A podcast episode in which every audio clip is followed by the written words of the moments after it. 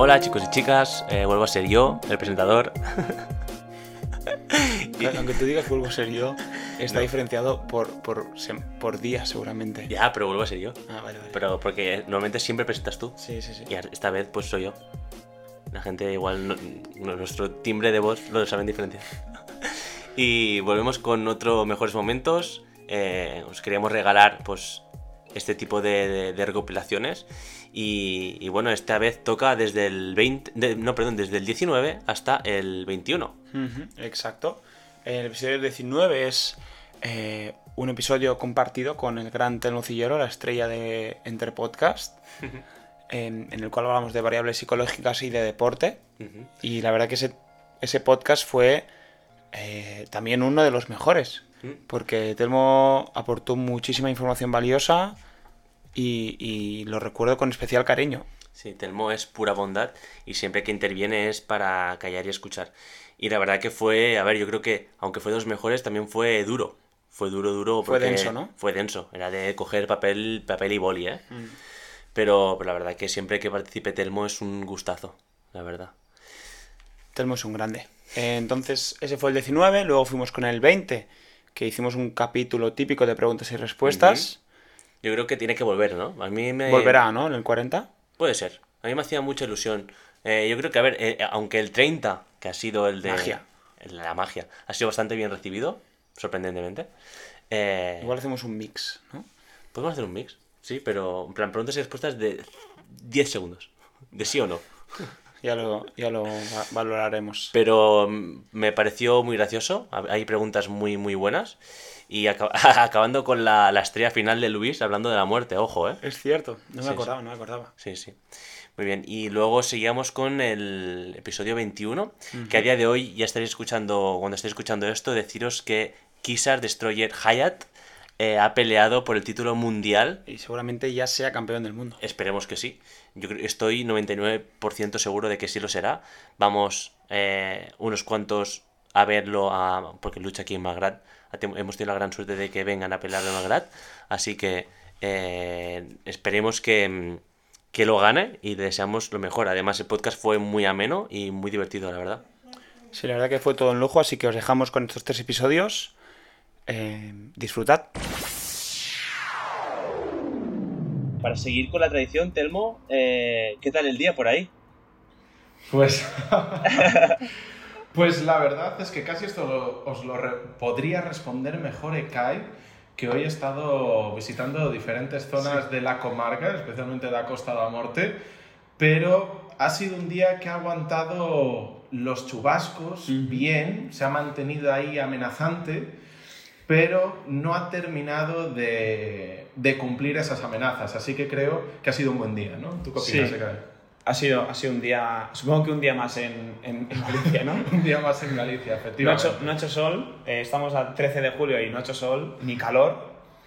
Eh, he, ido, he ido en jersey la mayor, la mayor parte del tiempo, pero, pero bueno, un día, el verano gallego, ¿no? Que dicen. Efectivamente, eh, si quieres surfear con buenas olas junto a costas que posiblemente con algo de roca terrorífica y con un día que no sabes si en algún momento va a tener alguna sorpresa para ti, eh, quiero decir, ¿para qué quieres irte a Benidorm? Aquí estamos nosotros.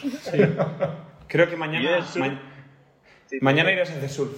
¿Mañana vas a hacer surf? Creo que sí. Eh, Oh. luego, luego ya me dirás dónde podemos ir, Sí. pero, pero mañana me voy a atrever a hacer surf. Me encantaría ver eso, ¿eh? A mí me gusta mucho el surf. La parábola es well. La palabra es well. ¿Eso qué es? no sé lo que no sé lo que es. Creo que es como el mar de fondo que, que causa las olas, pero me enca- la descubrí, no sabía lo que era, pero sí cuando hablo así de surf digo sí, let's well. ¿Qué Ah, tal? y ¿Sabes el bien? pincho y el corcho, ¿no, Adri, también? Y, y queda bien, queda bien. Si lo metes Sí, por Es- ahí. claro, siempre abre un poquito más la conversación, ¿no? Parece como que puedes ganar 10, 15 minutos de, de simplemente asentir, sonreír y saber, y que parezca que sepas de lo que hablas. Como la, como la momia fantástica que te... Eh, Adri, la momia fan- que te aguanta las fiestas. ¿Tú sabes lo que es ¿Cuál? La, la momia fantástica. No, no, no. Es un, es, un, es un recurso que utiliza Ernesto Sevilla, ¿conoces a Ernesto Sevilla? Mm, sí. Para cuando las fiestas están un poco muertas, eh, se, se vuelvan, vuelvan a aguantar durante una hora o dos. Básicamente Vale. se unta de nata, ¿no? O de crema de afeitar la cara y se pone las gafas de sol. Yo estuve Sí. a punto de presenciar una momia fantástica de Kai, pero no Estoy- tuve la suerte de, de verlo. Pero te vemos congelado, Adri. No sé si. ¿Sí? Sí, eh, pero vaya, si no- te escuchamos os bien, veo o sea bien, que ¿eh? no, no hay problema. Sí, sí, no sí. te preocupes, además te quedaste congelado Sí, en una sonriendo. posición muy reflexiva y sonriendo.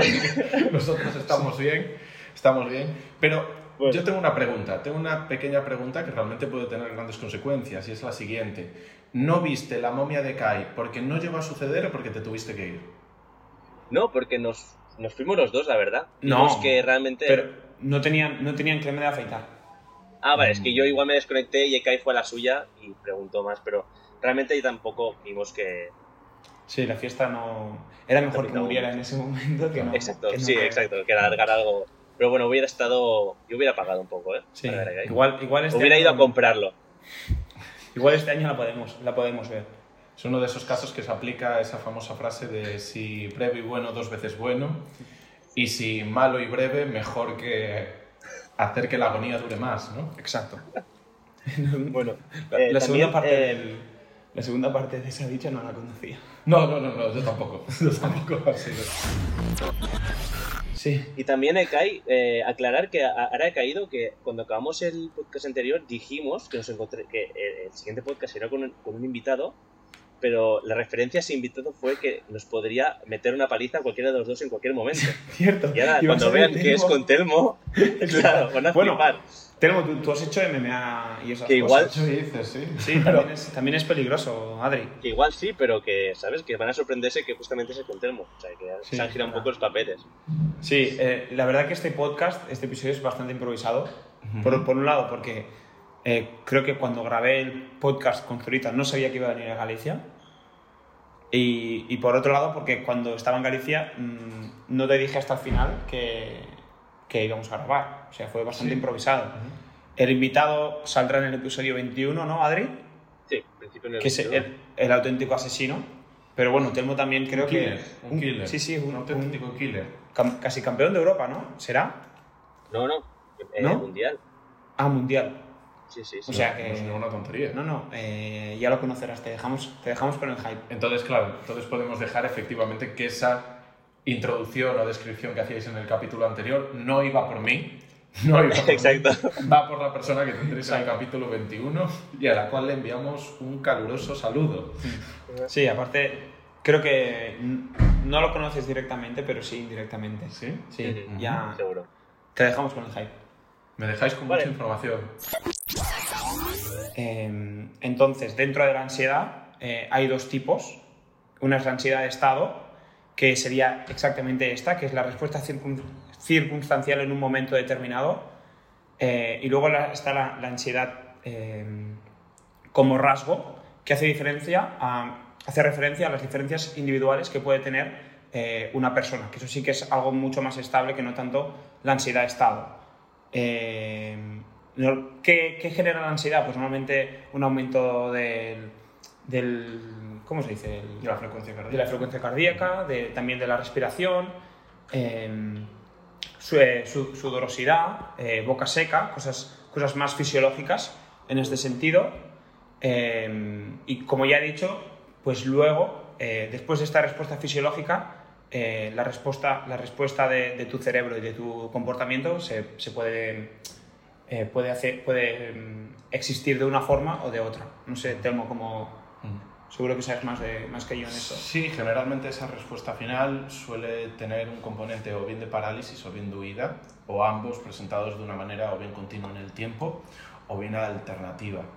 Eh, yo, mi especialidad es eh, la psicología clínica, entonces al final trabajamos muchas veces especialmente con lo que es la diferenciación entre lo que puede ser una preocupación, un nerviosismo y lo que puede resultar en la ansiedad. Porque la ansiedad, como muy bien decía Kai, es un componente, eh, es, es, es una respuesta psicofisiológica muy influenciada por el ambiente y una de las características que tiene y que es común a todos los eh, cuadros diagnósticos que existen actualmente es esa sensación de incontrabilidad, incontrolabilidad, disculpad.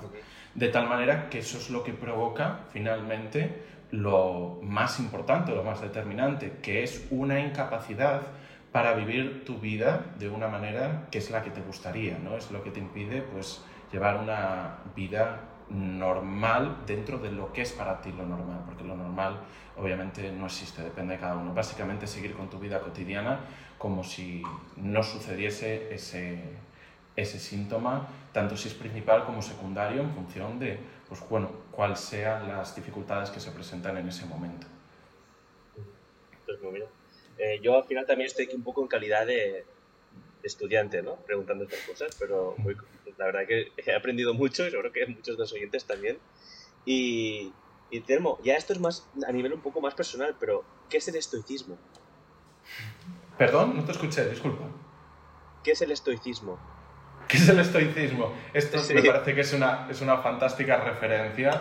Depende si lo dices con la E mayúscula o la E minúscula. Efectivamente. Eso, eso al final, la, la diferencia la, la, aprendiste tú en su momento, ¿no? La diferencia entre la E ¿La aprendí o la emprendí? Aprendiste, ¿no? Sí, la, claro, sí, sí, lo tengo clarísimo. vale. Pero estoy seguro que tú la puedes Creo que Temo va a ser mucho más neutro. Si vemos que se queda muy neutro, yo puedo ser un poco más, más él puede, él puede añadir información, seguro. Básicamente el estoicismo es una filosofía de, que tiene características tanto de la vertiente oriental como helénica y las cuales, pues a partir de Zenón de Sitio, que fue su fundador, tiene unas características que la diferencian de otras filosofías helénicas, como puede ser el epicureísmo, la escuela del Perípaton, ¿no? por ejemplo la de Aristóteles, o la Academia de Platón, que además surgió eh, bueno, tuvo muchísima influencia en el estoicismo romano y que además eh, esta, este academicismo o esta escuela de la academia pues fue variando mucho a lo largo del tiempo.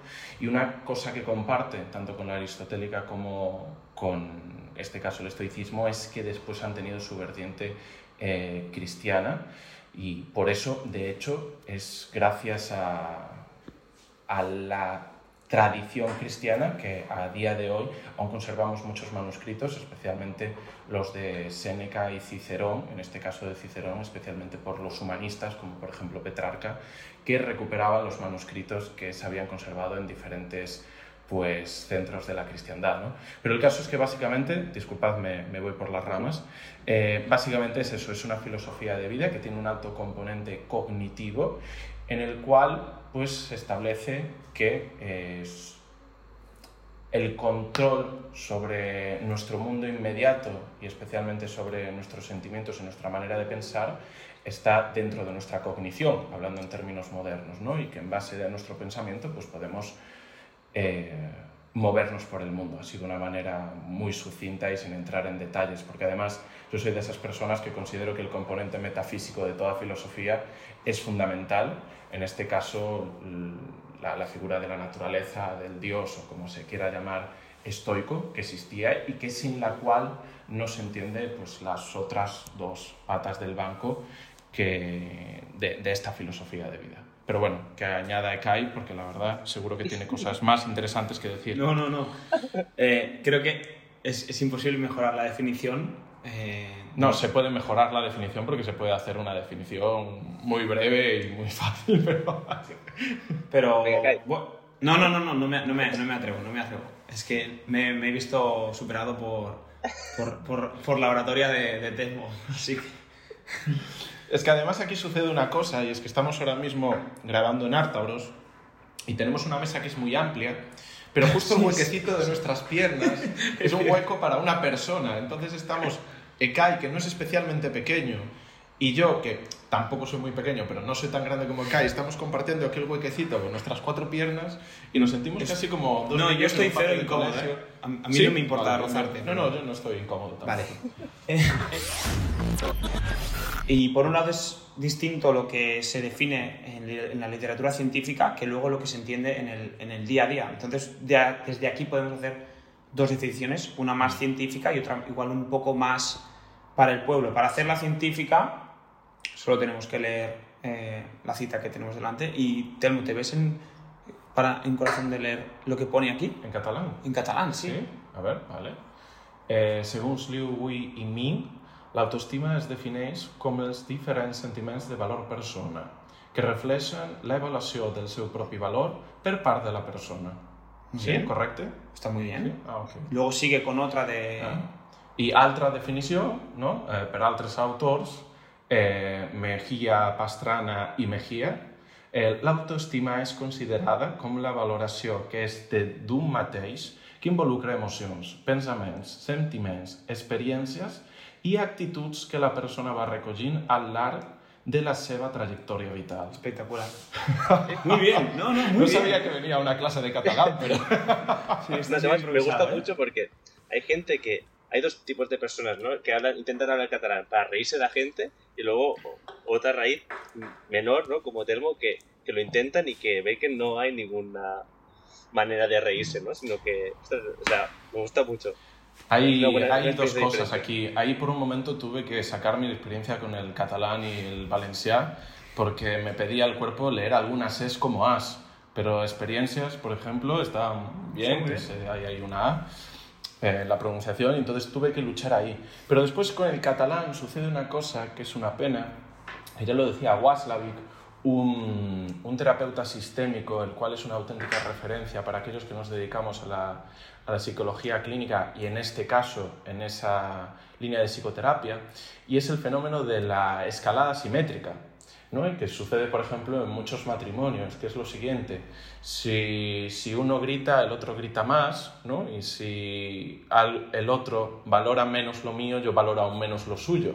Cuando realmente, y eso sucede lo mismo, como sucedía en la Guerra Fría con Estados Unidos y con la Unión Soviética, que era, pues yo tengo mil bombas nucleares, pues yo voy a hacer 1200, yo tengo 3.000, pues yo hago 3.500, ¿no? Y, y lo cierto es que no lleva a ningún sitio porque al final lleva a la destrucción de las dos cosas o básicamente a un desecho de recursos que se podría estar mejorando en realmente pues mejorar la vida de las personas, ¿no? Y, y el catalán además yo creo que es una lengua que, que suena fantástica. O sea, fuera de, de que te guste más o menos, suena muy bonito. Se nota la influencia del provenzal de en su momento cuando empezó a haber la tradición en el siglo XIV, mm, incluso XIII, de que había por un lado con Alfonso X el Sabio. Yo sigo por aquí un poquito, sí, Sí, sí, tengo yo falla. estoy- Sí, sí, sí. Con, con Es Alfonso una fuente de Sucede, conocimiento. sucede Sí. una cosa, por ejemplo, el gallego, el galaico portugués era una lengua que estaba unida hasta que hubo una separación por motivos de reinos, como siempre políticos, ¿no? Eh, y era la lengua culta en, todo el Estado, que básicamente era en el que escribía Alfonso X el Sabio, ¿no? Era la lengua que había dado paso del latín. Y surgió que, por ejemplo, la, la tradición eh, más provenzal pues quedaba más en Cataluña, en cierta parte de Italia, en las Islas Baleares, y de hecho la gran innovación después de Dante, cuando escribió la Divina Comedia, fue utilizar el italiano por primera vez, lo que se consideraba italiano por primera vez, en vez del latín. Entonces en ese momento estaba el provenzal petándolo maravillosamente, y yo creo que por eso los trovadores pues catalanes que vienen del provenzal así suena de bien. Y después tenemos canciones como Bienvengut, Benvingut. Benvingut, De Manel. De Manel, sí señor. ¿Te te acuerdas Pues- de que cuando yo dije que, que me gustaría dar información así, pero lo único que sabía era de, de dónde venía la palabra beta carajo, ¿no? Sí, sí, Pues que, eso que me ya lo lo, quería decir. Ya lo exacto. expliqué en el podcast anterior. Que te pones a hablar durante dos minutos y solo aportas conocimiento que nadie sabe, que es que es algo increíble, que se Exacto. pone... Bueno, es que de hecho, uno de mis mejores momentos en este podcast es cuando pasa esto, que es que Telmo se pone a hablar de, de cosas eh, de historia, de, ya sea de Grecia o de, o de, o de demás, pero... Que no, que no aportan nada. No, no, apor- aportan, aportan Sí, es como, como el arte, ¿no? Un poco. Sí, yo me quedo movado a veces cuando escucho cuando dices cosas así. Es muy interesante. Yo mm, hay una cosa que creo que es muy importante, que es el transmitir la idea de que todas estas nociones, todos estos conceptos tienen un carácter académico y tienen un carácter que sirve de comunicación entre profesionales. Es decir, son constructos creados para que, por ejemplo, los psicólogos nos comuniquemos entre nosotros. El problema acontece cuando estos constructos inventados, creados, porque no existe nada que es la autoestima. O sea, ahora somos Aniol y yo aquí y no hay alguien entre nosotros que se llama autoestima, ¿vale? Entonces, la pregunta es, ¿te encuentras mal porque tienes baja autoestima? ¿O el hecho de pensar que tienes baja autoestima es lo que hace que en cierta medida te sientas mal? ¿no? Porque estamos intentando buscar una explicación para algo que no tiene forma. Y esto es importante. Cuando una persona llega y dice, es que mi problema es que tengo poca autoestima, eso no es un problema. O sea, no es una definición de un problema. No sirve para hacer nada con eso. ¿Qué es para ti tener una baja autoestima? ¿En qué te notas que tienes una baja autoestima? Y entonces encuentras que hay, pues es que eh, no, no, logro concentrarme y, y, mis notas no son tan buenas como, como podrían ser. Vale, con eso puedo trabajar pero no puedo trabajar con tengo una poca autoestima o tengo una baja autoestima. Entonces ese mensaje sí que es muy importante porque yo creo que la línea de libros de autoayuda principales, y esto lamentablemente también sucede con el estoicismo, que se ha ido presentando como una especie de, de filosofía que bebe de la psicología y que eh, básicamente todo está en tu capacidad de pensar de una manera determinada, y sin embargo, está demostrado que no funcionamos así, que principalmente somos seres muy emocionales. Y, que no, y que muchas veces nos sentimos no por cómo pensamos, sino que pensamos por cómo nos sentimos. Y entonces es un pensamiento muy circular, porque si eh, se aporta, en este caso, por ejemplo, la autoestima, eh, empiezo a pensar que mi manera de desarrollar racionalmente las situaciones es lo que me hace sentir mal y no soy capaz de pensar de otra manera, la culpa es mía. Y si sabemos que algo es especialmente dañino es la culpabilización de uno mismo, porque no tiene una, una fácil resolución. ¿no? Entonces, cuando trabajamos con la autoestima, sí que es una de esas cosas que siempre me gusta hacer la diferencia entre lo que es un concepto, un constructo creado para comunicarnos y después la idea que tiene la gente, que muchas veces se trata de incluso, vale, no hablemos de autoestima, hablemos qué significa para ti la autoestima, porque eso es más importante. Para nosotros tres puede significar a nivel personal algo completamente diferente y a partir de ahí es cómo se puede medir. Que ahí es un poco lo que hizo ECAI en su TFG, que es definir qué es la autoestima, que lo leíamos antes, y cómo eh, se relaciona pues, con la autoeficacia, por ejemplo, que es el otro concepto con el que estaba trabajando ECAI, que hablábamos antes, que la figura principal ha sido un gran psicólogo que era Bandura y que hablaba de, de diferentes, incluso eh, fuentes de información o, constructos dentro de la propia autoeficacia. Yo creo que eso lo puede explicar, quizás, mm. si tú lo ves bien, Adri, lo puede explicar mejor ECAI. Yo quería añadir una cosa de lo que has dicho, Temo, que me ha gustado mucho, de que eh, o sea, a partir del sentimiento actuamos, ¿no? ¿Era algo así que has dicho? Ahora no sé bien bien las palabras. Pues de hecho, la respuesta más rápida es la emocional. De hecho, nuestro lóbulo prefrontal, que es la parte encargada de los de los procesos cognitivos superiores es lo que se considera que es como la parte racional. Todo esto desde una manera un poco académica, entendida como que las divisiones a veces pueden ser un poquito artificiales. Pero el mensaje pasa primero por nuestra parte más emocional y más, más básica, ¿no? más reptiliana.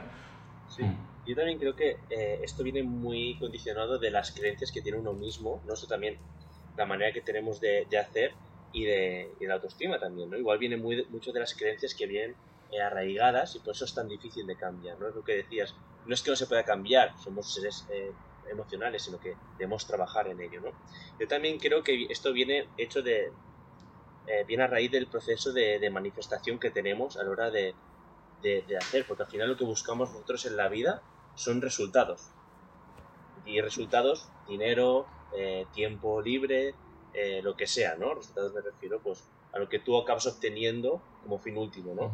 Yo creo que, primero de todo, eh, sentimos, ¿no? O sea, como pensamos, digamos, sentimos, y a partir de ahí tenemos una, una acción, ¿no? Porque, por ejemplo, eh, si lo degradamos al sentido eh, más menor, que sería, por ejemplo, una depresión, ya sería, el pensamiento de, principal que tiene esta persona es negativo, ¿no? Entonces, la emoción va a ser negativa y por lo tanto la acción va a ser nula, ¿no? por lo tanto el resultado consecuentemente también va a ser cero. Entonces yo creo que esta creencia parte de, este pensamiento que tenemos y por eso yo creo que va arraigado a, la creencia que decía ¿no? al principio y, por eso es tan difícil eh, esta persona que tiene un problema, ¿no? como tú has dicho, de autoestima, que no es que tenga problema de autoestima, sino lo que le pasa, que sea tan difícil de cambiar. Porque intentamos cambiar el resultado o la acción sin antes cambiar pues, este pensamiento que nos viene. Pues, pues sí, es, muy curioso esto del rendimiento. Por ejemplo, poniendo más cosas concretas este fin de semana, yo tuve un momento de flaqueza obvio, que fue el, el, de la final.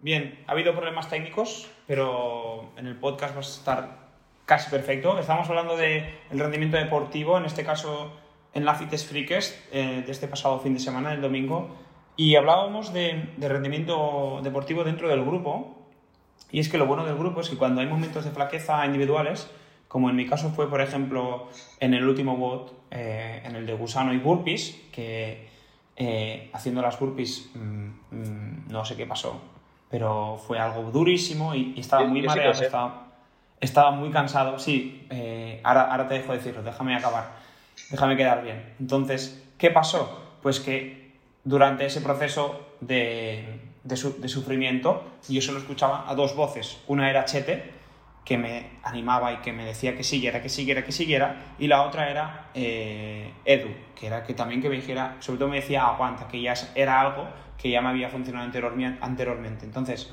como yo era incapaz de, de tener un diálogo interno porque estaba, de verdad que estaba muy mal, eh, ellos hicieron, eh, me llevaron en volandas y yo solo tenía que intentar seguirles el ritmo. Y así fue como solucionamos eh, el problema de la final y nos pudimos llevar eh, esa tan ansiada Fitness Freakest. Eh, Zurita, haz tu intervención. Perdona, Zurita, voy, a decir una cosa y es que algo que demuestra esto es que solo tiene oídos para personas que se apelliden Garriga. Porque, porque estaban Elena y Valentina ahí. No hablaban, no hablaban. No, no hablaban. Ellas eran, tenían la voz, eh, la función de Elena y Valentina era ejecutar. Ejecutar, ejecutar. Igual no se atrevían, ¿no? Ah, creo que también... no la conozco, pero a Elena sí que tengo la suerte de conocerla, sí. Tizurita, va, la tuya. No, no, tampoco es la mía. Yo creo que es indudable la capacidad física que tiene Kai, ¿no? Para, para ejecutar Watch. Es decir, ya ha quedado demostrado. Pero puede ser, Kai, ¿me dejas decirlo? Lo, que me dijiste. Vale. Eh, la cosa es que después de semifinals, Ekai me dijo, antes de grabar el podcast anterior, dejé de beber el jueves. Entonces yo creo que todo lo que había pasado del jueves hasta semifinals se reflejó en, las en, el paso de la primera a la segunda ronda de la final. Yo creo que fue el gran declive de, de Kai. Aún así, no sabemos cómo todo lo que pasó eh, y la mala vida que llevaba Kai esos días, no sé cómo lo hace, pero siempre lo acaba metabolizando en músculo.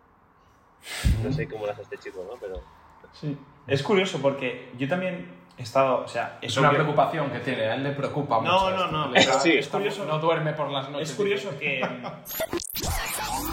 por ejemplo, el primer WOD de todos nos tenían 40 minutos eh, ahí en, eh, delante para, para, hacer la presentación y luego ya hacías el WOD sin prácticamente calentar. Eh, que esto no es una crítica, la CITES Freakers siempre ha sido así y siempre va a ser así porque es la naturaleza de la competición y es lo que lo hace tan emocionante y, tan, y que se vive tan bien, porque tampoco el formato es que sea justo, ¿no? Pero lo bueno de la, de la Fites Freaks es esto, que es, que es, un show y, y, los atletas lo vivimos como tal. Eh, y como nosotros ya era nuestra tercera edición y ya era la sexta del, del, del, grupo como tal, ya sabíamos lo que iba a pasar, ya sabíamos cómo iba a ir, pero había eh, equipos como por ejemplo el de Artabros CrossFit que no lo sabía y que eso igual eh, les pasó factura o no. aunque ahora tenga mucha experiencia, igual es una competición un poco diferente. E incluso había equipos muy grandes o, muy favoritos, como era el caso de C23 CrossFit, que tiene atletas mm, de mucho nivel. Y, que, igual el hecho de, que sea una competición como la que es le haya pasado factura en esta primera edición en la que participan. Pues seguramente sí, entonces yo creo que es algo, el rendimiento, el, perdón, la experiencia previa es algo súper importante mm, en general y también para el rendimiento deportivo en este caso. No sé si Telmo quieres añadir algo. Bueno, de hecho, mm, pese a lo que mucha gente cree, en el CrossFit de competición, en la manera de programar, muchas de las sesiones son unas intensidades que permiten la adaptación a un estímulo como simplemente experiencial, no tanto por el factor físico, que mucha gente lamentablemente confunde el, el que tienes que hacer más para mejorar y muchas veces es hacer menos mejor. Exacto. ¿no? Sí, y, sí, sí, y eso es pa- parte de la experiencia. Pues, eh, por ejemplo, a lo mejor hacer series unbroken de handstand walk de 15 metros para una persona que hace 50 metros unbroken no es significativo a nivel físico. Pero quizás sí es significativo si lo trabajas con unas tasas de trabajo y descanso que hacen que el atleta se le presente un estímulo en el que va a estar fatigado, en el que tiene que estar más pendiente de su cuerpo, en el que desarrolla una mejor percepción y eso es carácter experiencial. No es tanto el componente Sí, sí, de, sí. uff, es que voy a estar reventado tres días de, de los hombros en la zona media. No, no es ese tipo de entrenamiento, pero sí es la presentación, la adaptación a un estímulo de carácter más experiencial y sensorial, no tanto físico y de condicionamiento. Pues sí, la verdad que es algo súper, súper importante. Eh, creo que hemos ido hablando un poco de, utilizando el trabajo de fin de grado para hablar un poco de, de todos los temas, de los tres temas psicológicos y ahora para acabar con el rendimiento. Eh, entonces, no sé si os quedáis con ganas de decir algo, Adri. No, simplemente eh, añadir que la palabra para definir bien lo, lo que fue la fitness es, es, es show al final, ¿no? Yo, yo creo recordar, eh, tú creo que estabas, no, no estabas de atleta, que ahí estabas creo que nosotros, con, eh, con nosotros en el público. La fitness, bueno, creo que fue la última que, que ganó cuando estaba Edu, ¿puede ser? Y sí, sí, la de fue- 2018, que, se- que fue en el mismo escenario. yo creo que fue de las eh, emociones más eh, intensas ¿no? que he sentido a nivel de, de Sí, equipo, fue podríamos épico. decir. Sí, fue muy, muy, muy épico. Y además también han conseguido romper una barrera, barrera ¿no? que es ponerlo en la televisión.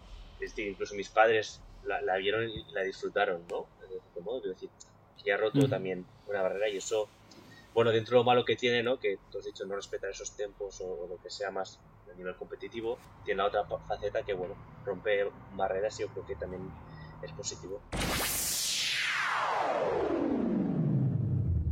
A ver, yo creo que lo que nos hace esto eh, es, por un lado, eh, yo no lo voy a llevar tanto a, los audios, pero sí que pienso que, eh, por ejemplo, eh, el TikTok o el Reel es, la demostración de que, de que nos gusta lo. O sea, nos encanta tener inyecciones de dopamina constantemente de cosas totalmente diferentes.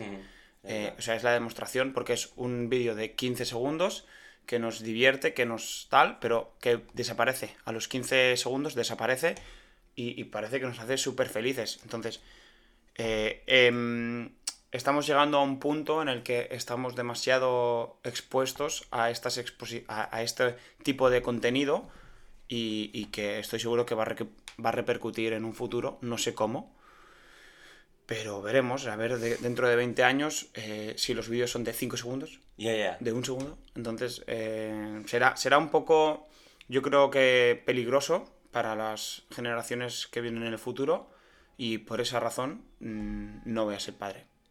Hostia, no esperaba esta conclusión.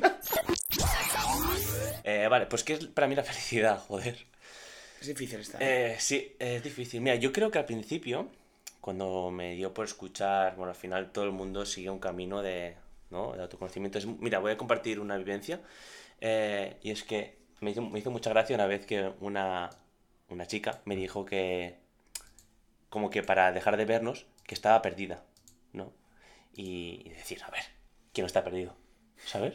Rollo, como si fuera algo que fuera súper único, ¿no? Yo creo que aquí al final todo el mundo está perdido, digamos, y cada uno pues va encontrando su camino a su manera y cada uno tiene su propio viaje, ¿no? Entonces, para mí la felicidad, yo creo que al principio de este camino que te hablo, era, podría describirlo como 0% sufrimiento.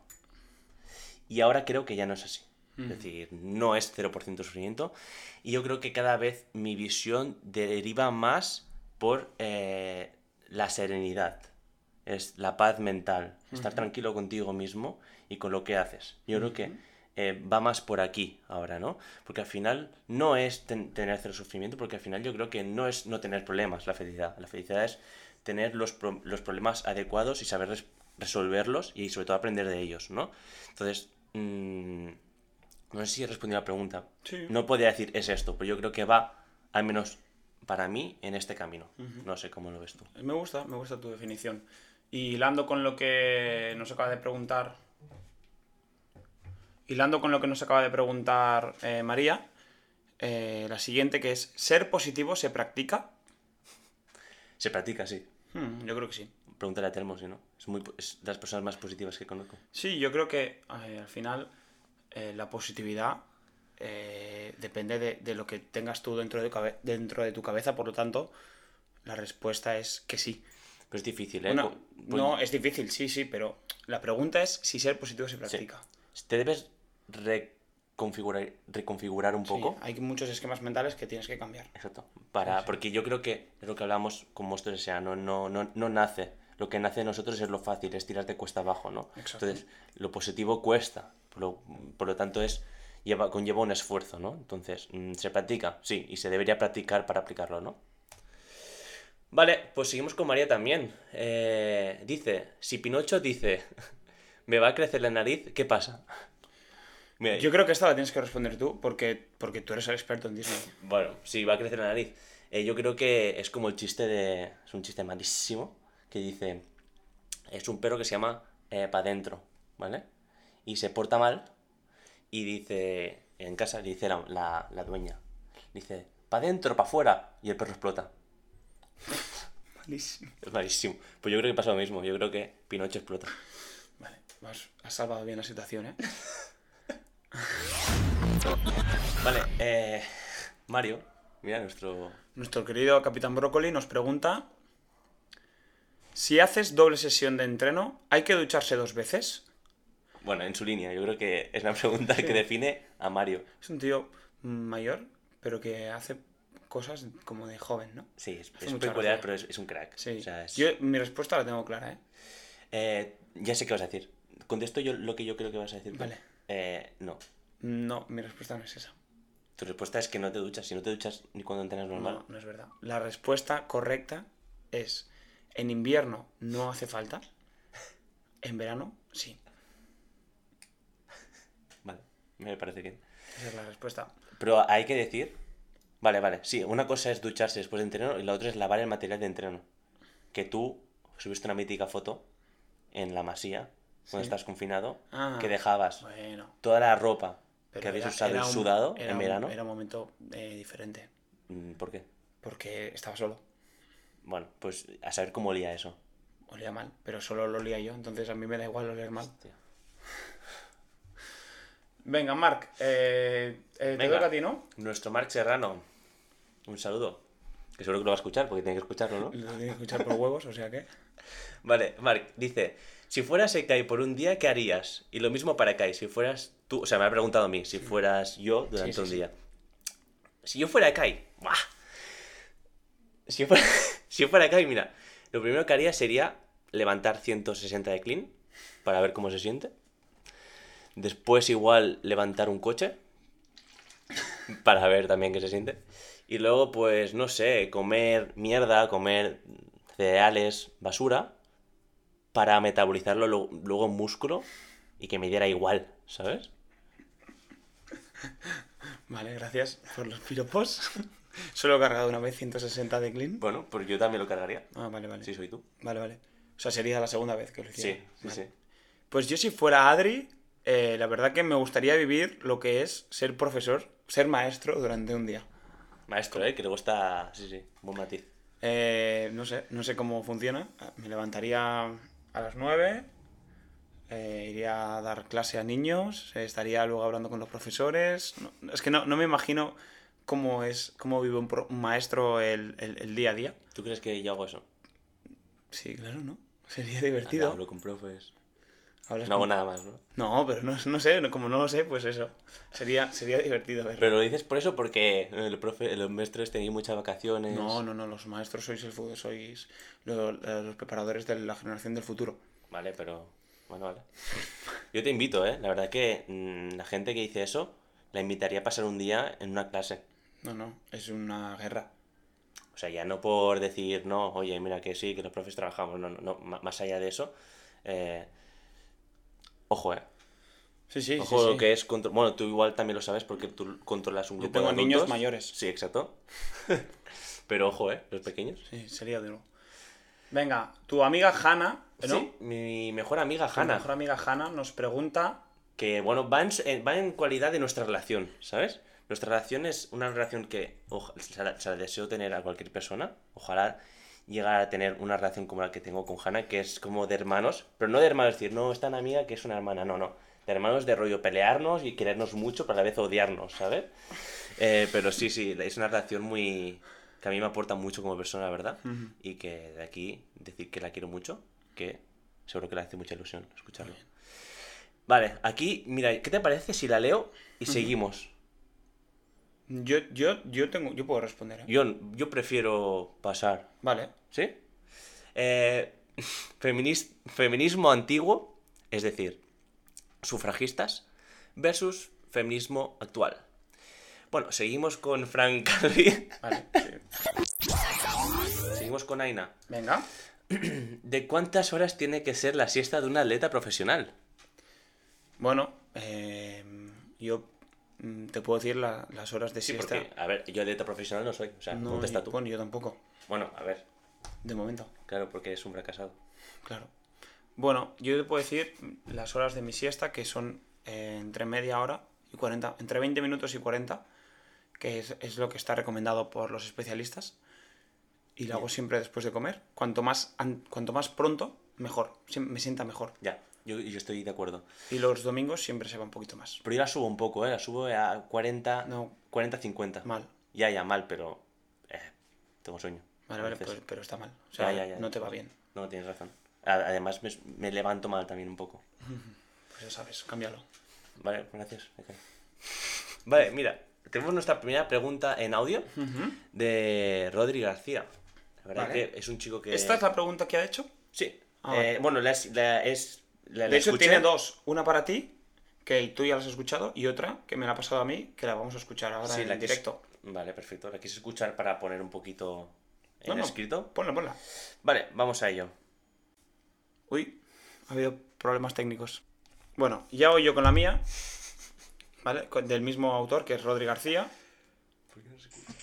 Buenas, Aníbal, tío. Eh, le hice una pregunta a Adri, eh, te hago otra a ti, que no sé si habéis visto el speech este súper famoso de un estudiante estadounidense que fue el mejor de su promoción, que habla de que todo el esfuerzo que él había puesto y el empeño y la dedicación en, en esas notas que él sacó, solo habían durado 15 segundos después de recibir el premio, en plan el éxito, que le dieron la medalla y a los 15 segundos dijo, bueno, ya está, hasta aquí, en plan se sentó otra vez en la silla y dijo, todo lo que he hecho solo para esto. Entonces mi pregunta era si tú crees que, por ejemplo, Olsen o gente así, o tú mismo, al ganar unos games, digo Olsen porque lleva 10 años y aún no ha ganado y está ahí, pero ¿crees que merece la pena todo el esfuerzo, todo el sacrificio, todos esos años, eh, todo el estrés físico al que se ve sometido el cuerpo, ¿crees que merece la pena por fuera de la compensación económica por ganar unos games? Vale, pues esta es la pregunta de Rodri. No sé tú qué quieres responder. Respuesta corta. ¿Sí? Sí, ¿Tú crees que compensa? sí. Yo creo que hay, aquí hay un error. Y es que el error, em, tu objetivo, por, mu- por muchas ganas que tengas, nunca puede ser ganar unos games o ganar una fittest. Simplemente eh, hay que disfrutar de lo que haces. Y si el disfrutar este te lleva a ganar unos games o ganar una fittest freakest y eso te, te sacia, está muy bien. Pero creo que este chico, el, el speech lo conozco, ¿eh? y está, está muy bien eh, enfocado, pero creo que en mi caso eh, no sirve de nada porque mi objetivo no es ganar cosas, sino es pasármelo bien.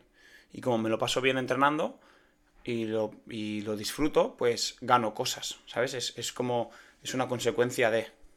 Entonces esa es mi respuesta. Eh, tenemos problemas con la pregunta de Adri, entonces lo que haremos es leerla. Sí, o nos esperamos un segundo, voy probando. Pero sí, y yo quería añadir también que estoy de acuerdo con lo que dices porque al final eh, antes que destino. como dice uno de nuestros libros favoritos, es Viaje antes que destino, eh, disfrutar de- del viaje. eh, como decía mi amigo Luis, bueno, nuestro amigo Luis, que también tenemos una pregunta suya, eh, él me decía, está estudiando las oposiciones y me decía que estaba valorando mucho el camino, todo lo que le había lle- llevado o conllevado este sacrificio y ese esfuerzo de estudiar las opos, ¿no? Per- tanto personas, bueno, el, el viaje que le, ha, que le ha llevado y todo lo que esto conlleva, ¿no? Y al final también hay que centrarse en eso. Es decir, igual este chico, el foco era solamente en sacar la mejor nota, no en ser mejor persona, o, ¿no? Claro. Igual, yo creo que es, es hacer ese cambio de foco y no centrarse en el objetivo, sino en, en el día a día. Y que, que yo creo que también a veces tener un objetivo es necesario, ¿eh? Pues si sí, no, sí. no tienes esa motivación. Pero sobre todo no darlo todo y dejarlo todo en, en eso, porque el- eh, tanto la felicidad como eh, estas emociones tan intensas son momentáneas. Es decir, la felicidad, por eso no he dicho la felicidad es eh, ganar los games para mí, ¿no? O ser, ganar el premio al mejor profe del mundo, porque ese no es mi objetivo. Mi objetivo es, pues, va más por es- esa paz mental, esa serenidad, ¿no? Más por ahí, ¿no? Es- Y no es algo momentáneo, no es algo, un objetivo que se acaba aquí, ¿no? Es algo que va a perdurar más. Entonces, Yo creo que es un cambio de foco en cuanto al objetivo final, más que nada, ¿no? Vale, va, seguimos con Troncho. Tronchio. Sí. Troncho. Vale. Eh, ¿Cómo te ves con 30 años?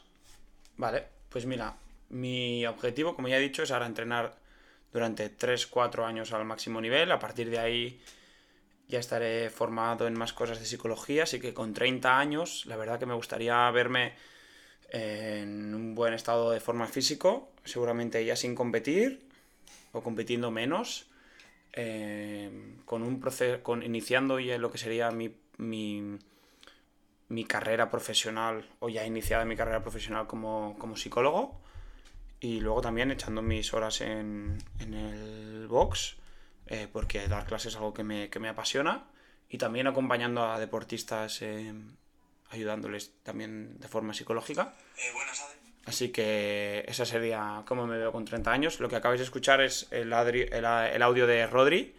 Entonces, respondemos primero cómo Sí, te ves tú con 30 años y luego lanzamos la pregunta de Rodri. Yo creo que con 30 años tú puedes aspirar a competir con, con Touch and Flow. Con 30 años, mira, si aún no estoy retirado de CrossFit, seguramente sería una buena época para, para apuntarnos a las Fitness Challenge League, ganarlas todas, ganar 10.000 euros y, retirarnos. A ver, habla por ti, yo creo que estoy un poquito lejos. Sí, sí, pero- hablo por mí. Qué cabrón. Vale, yo con 30 años, mira, eh, espero seguir viéndome igual de motivado que estoy ahora en cuanto a mi círculo laboral y, y- y no, quedar, no estancarme, sino seguir más allá y, y iniciarme en otros proyectos, por ejemplo, o no, pues ahora este proyecto que igual no es tan enfocado a mi ámbito laboral de educación, ¿no? Pero es un podcast que, pues bueno, creo que me puede ayudar a extender mi mensaje o mi punto de vista y puede ayu- ayudar, ¿no? Yo creo que pues puedes seguir en este camino de la educación, pero no seguirme estancado eh, en el cole haciendo lo mismo de siempre, ¿no? Sino, pues, ostras, yo qué sé, me lo invento, ¿eh? Que no creo que pase nunca, pero eh, eh, escribir un libro de cómo... eh, un rulebook, por ejemplo, de maestro, ¿no? Me lo estoy inventando. Pero, ostras, investigar, seguir eh, creciendo como... No simplemente limitarme a hacer lo que se espera de mí y ya está, ¿no? Como- y, y- y ahora mismo tengo esa motivación, o sea, espero que dentro de 5 años, que al final es lo que me separan de los 30, eh, poder seguir teniendo esta motivación y, y, hostias, lo pensaba, ¿eh? Y con un podcast de, de 500 episodios Sí, calcula. y, y con, y con ya con un setup eh, pepino, una, con unas, ofi- unas oficinas. ¿no? ¿Te imaginas? Yo hijos no, pero Ya, ya. con unas oficinas de podcast Zugasti aquí en Blanes, con gente trabajando para nosotros de Nah. podcast. Nah, nah, nah. Ni Joe Rogan eso. Claro que no, Joe Rogan está, está furrat. Bueno, vamos con la pregunta de Rodri García, con el Ah, audio. sí. Ahora para que no funcione otra vez, ¿eh? Vamos a ver. Venga, dispara. Buenas Adri, buenas Aniol. Eh, os envío este audio porque he visto que estabais recopilando preguntas para el podcast y bueno, estaba escuchando el podcast que habéis subido más recientemente, el de las 20 decisiones de Ben Bergeron y respecto a todo lo que estabais hablando, a mí se me ha ocurrido una pregunta que mm, entiendo que en cierta parte la podéis haber resuelto ya porque tanto Adri que es, es maestro creo y, y bueno, Aniol que es entrenador pues una parte de vuestra vida es ayudar a gente eh, de un fin o de otro, pero ¿cómo sentís al hacer un podcast y que, por ejemplo, yo hablo desde mi caso personal, pero seguro que pasa a más personas, que todos los temas que tratáis ayudan a que personas reflexionen acerca del tema y de una forma u otra, pasando por una serie de razonamientos, quieran hacer su vida mejor y quieran mejorar considerablemente en muchos aspectos, ya no con vuestra opinión, sino con todas las opiniones que pueden salir de lo que vais comentando. Y eso, un saludo, un saludo muy grande. Ha costado, pero valió la pena, yo creo, ¿no? Es una muy buena pregunta que además nos da un buen, muy buen feedback que la verdad que no me esperaba, porque al final haciendo esto nunca esperas que alguien te, te diga que la estás como ayudando de cierta manera, pero la verdad que eh, estoy muy ilusionado en el sentido de que, ostras, estoy respondiendo a mi vocación y aún así estoy como ayudando esa ayuda humana de la que hablábamos al principio, ¿no? Cuando empe- empezamos a grabar. Y la verdad que, bueno, no sé, contesta tú porque quiero pensar un poquito mi respuesta. Pues mira, a mí la verdad que es algo que, que me he dado cuenta en el proceso de... En el momento en el que he empezado a subir historias o cosas o reflexiones y he visto que hay gente que se ha visto reflejada en eso y, y- y la verdad que es, es reconfortante, yo creo que la palabra sería reconfortante a nivel de, de ver que lo que tú escribes o lo que tú piensas puede ayudar a las demás personas y, y la verdad que es algo, como ya he dicho, pues que está bien y que, y que motiva para seguir eh, haciendo esas cosas. Sí, porque además algo que, a ver, mm, no diría que ahora todos los que nos estén eh, escuchando estemos ayudando, ni mucho menos, pero que tengamos este feedback de decir, ostras, por ahí hay gente que sí le sirve esto, ¿no? Que escucha y, y ostras, pues eso es, es motivante, es reconfortante, te, te, te ayuda a seguir adelante, ¿no? Es como un poco como, yo soy muy fan de, de Sharif, es uno de mis cantantes de, de rap urbano sí, favoritos. Y decía en una frase que como que su dolor cura el dolor de otros, ¿no? Y es como, bueno, un poco parecida, no, no, está tan, no tan heavy un poco, ¿no? Pero, ostras, la verdad que, bueno, muchas gracias por, por tu feedback, Rodri. Esperamos que sé seguir o que te sigamos gustando y ayudando o, haciéndote pensar, ¿no? Que al final es uno de los objetivos. Vale, Vamos con la siguiente pregunta de Mark Frenny. Un personaje, uno de, de- de mis personas favoritas porque es, ¿Quién es? es un chico de Varna, de Alpha Link. Ajá. Y ahora está haciendo de coach también en San Martí. Ah, vale. Y la verdad que, bueno, pues eh, coincidimos en Andorra, en la fin de Challenge de Andorra, y coincidimos en el trail run corriendo. Y es un chico que eh, eh, inspira mucha felicidad y mucho, Sí. muy, mucho Ah, buen no, rollo. no, estábamos corriendo y, y me soltó como una frase como, bueno, y estos momentos son como para nosotros. Y me dijo una muy buena que dijo, y bueno, y luego en septiembre al cole, ¿sabes? Como eso en medio del trail run Máquina. a no sé cuánto de altura. Estaba Focus, ¿eh? Sí, no, es, es un crack, es un crack.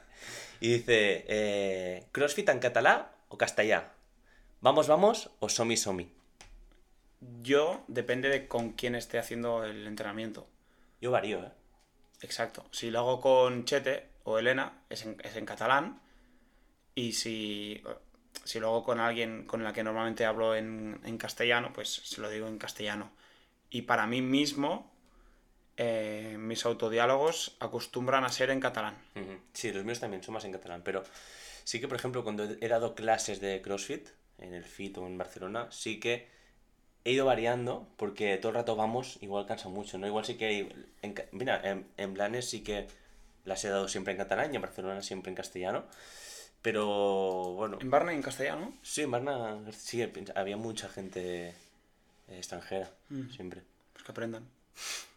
Es broma.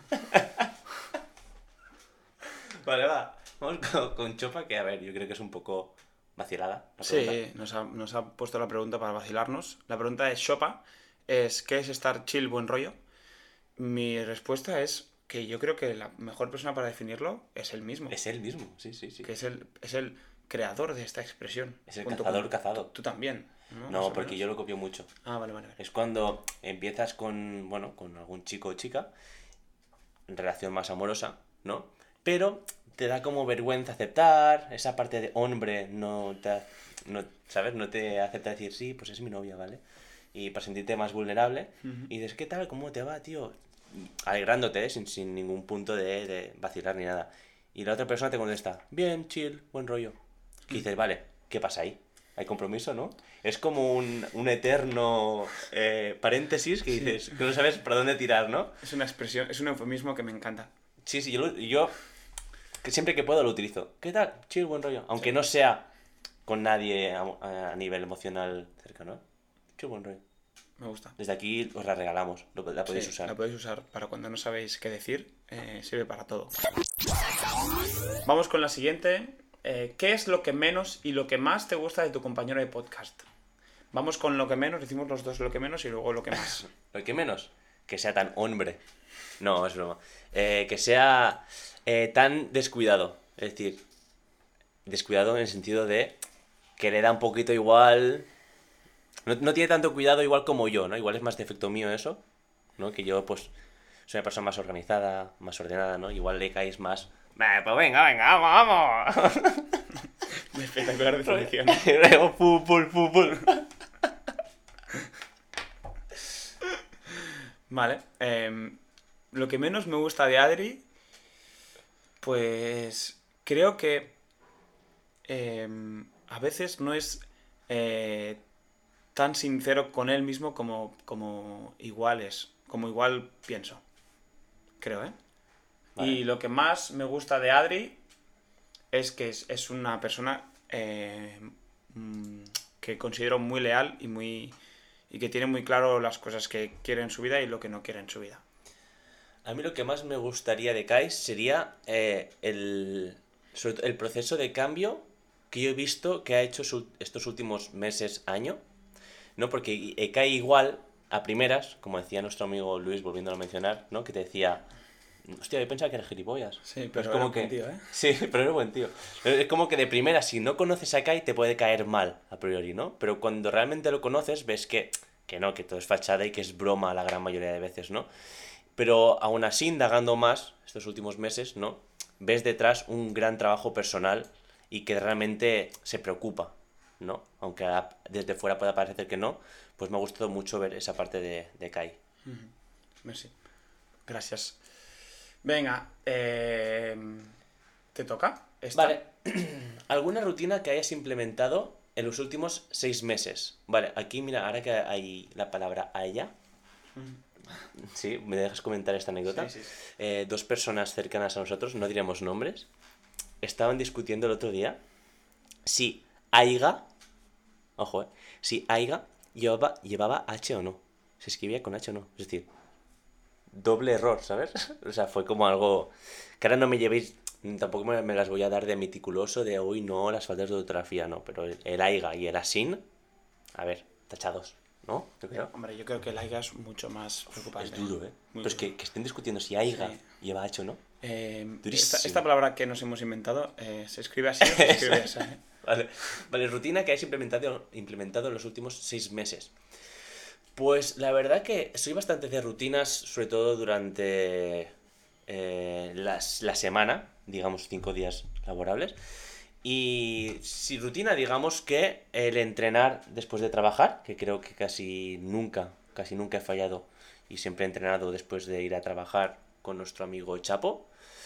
Y también, eh, pero ya, ya llevo más tiempo implementando esta rutina, es el leer antes de ir a dormir. Es decir, leo como de afición normal, pero sí que ya me he instaurado en mi cabeza leer antes de ir a dormir y me, y me duermo leyendo. Mm. Porque leo en, en Kindle y me pongo así de lado y buah, y leo lo que hasta donde llego. Vale, muy, muy bien. Mi rutina es justamente una no rutina que me he puesto y es que intento no hacer planes los fines de semana. O sea, no quedar con gente los fines de semana y simplemente lo que hago es improvisar los planes los fines de semana porque entre semana, por trabajo y por entrenos, tengo los días bastante ocupados y bastante planificados. Entonces, los fines de semana me gusta mm, hacer un poco lo que me apetezca. Y si me apetece quedar con alguien, pues quedo. Si me apetece quedar con otra persona, pues quedo con esa persona o lo intento. Así que es algo que, que me relaja bastante la mente los fines de semana. ¿Por qué te gusta ser profesor? O maestro. Exacto. Te lo, te lo han preguntado a ti, sí. Sí, ¿no? Bueno, también puede ser maestro. No, no, no. En clase, Esta ¿no? es para ti. ¿Por qué me gusta ser profesor? Mira, te lo diré eh, porque se me... Bueno, yo vengo de una familia donde hay muchos docentes, ¿vale? Mi tío es maestro de, de castellano y catalán, eh, mi madre de inglés, bueno, vengo de una familia bastante docente, pero sí que era algo que yo nunca había sentido que había me había llamado, ¿no? Yo pensaba que tiraría más para las lenguas, para el inglés, pero nunca para ser maestro, hasta que escuché, bueno, hasta que no, pero ya iba encaminado un poco y eso me acabó de hacer el clic, escuché a una ex profesora mía que se llama Pilar, de, de aquí Blanes, que decía que lo que a ella le había llamado a ser profesora o maestra era el hecho de que cuando tú enseñas algo es tan significativo que se le va a quedar para siempre a esa persona. ¿no? Es decir, está enseñando un contenido o unos valores o una manera de pensar que se le va a inculcar, o ya no inculcar, sino que esa persona la, la va a aceptar y la va a hacer suya a su manera para toda la vida, ¿no? Me pareció un mensaje tan profundo y tan, y tan, no sé, tan... Tan puro, ¿no? Sí, tan puro que dije, hostia, tío. Y a partir de ahí se empezaron como a mover un poco eh, las cosas por dentro y decidí dedicarme a, a ser maestro, ¿no? Sí que, por ejemplo, yo hice la doble titulación. Me estoy tirando mucho más por primaria, sobre todo, porque creo que me gusta mucho este hacer, de hacer pensar. Igual en infantil no es, es más trabajar rutinas y, y, hábitos, que es muy necesario igual, ¿eh? Infantil. Pero yo creo que eh, primaria mm, me está tirando más por eso, ¿no? Y creo que es por lo que voy encaminado. Pello Azcona dice, en vuestros diferentes ámbitos de especialización, ¿quiénes son vuestros referentes? ¿Estás viendo que estoy mejorando mi lectura en voz alta? Bueno, antes te ha costado un poco, pero, pero no pasa nada. Eh, bueno, y a ti. Toma, tú más. tú más. No, tú más. Eh, pues mira, diría que mi, mi profesor de TFG, que además fue profesor mío de, de- de universidad normal, que la verdad que fue un referente en cuanto a metodología de, de dar clases, ¿no? O sea, yo realmente cuando salí de la universidad, de la universidad dije, quiero dar las clases como las da este profesor. Eh, se llama eh, José María Formen, debe tener artículos si os interesa, pero la verdad que es un gran referente. También tuve otro que se llama Mariano, Mariano Bartoli, que también es otro pedazo de, de profesor, muy bueno. De maestro, ¿no? Sí, bueno, es profesor yo creo. No, incluso es doctor, son, doc- son doctorados, son dos doctorados.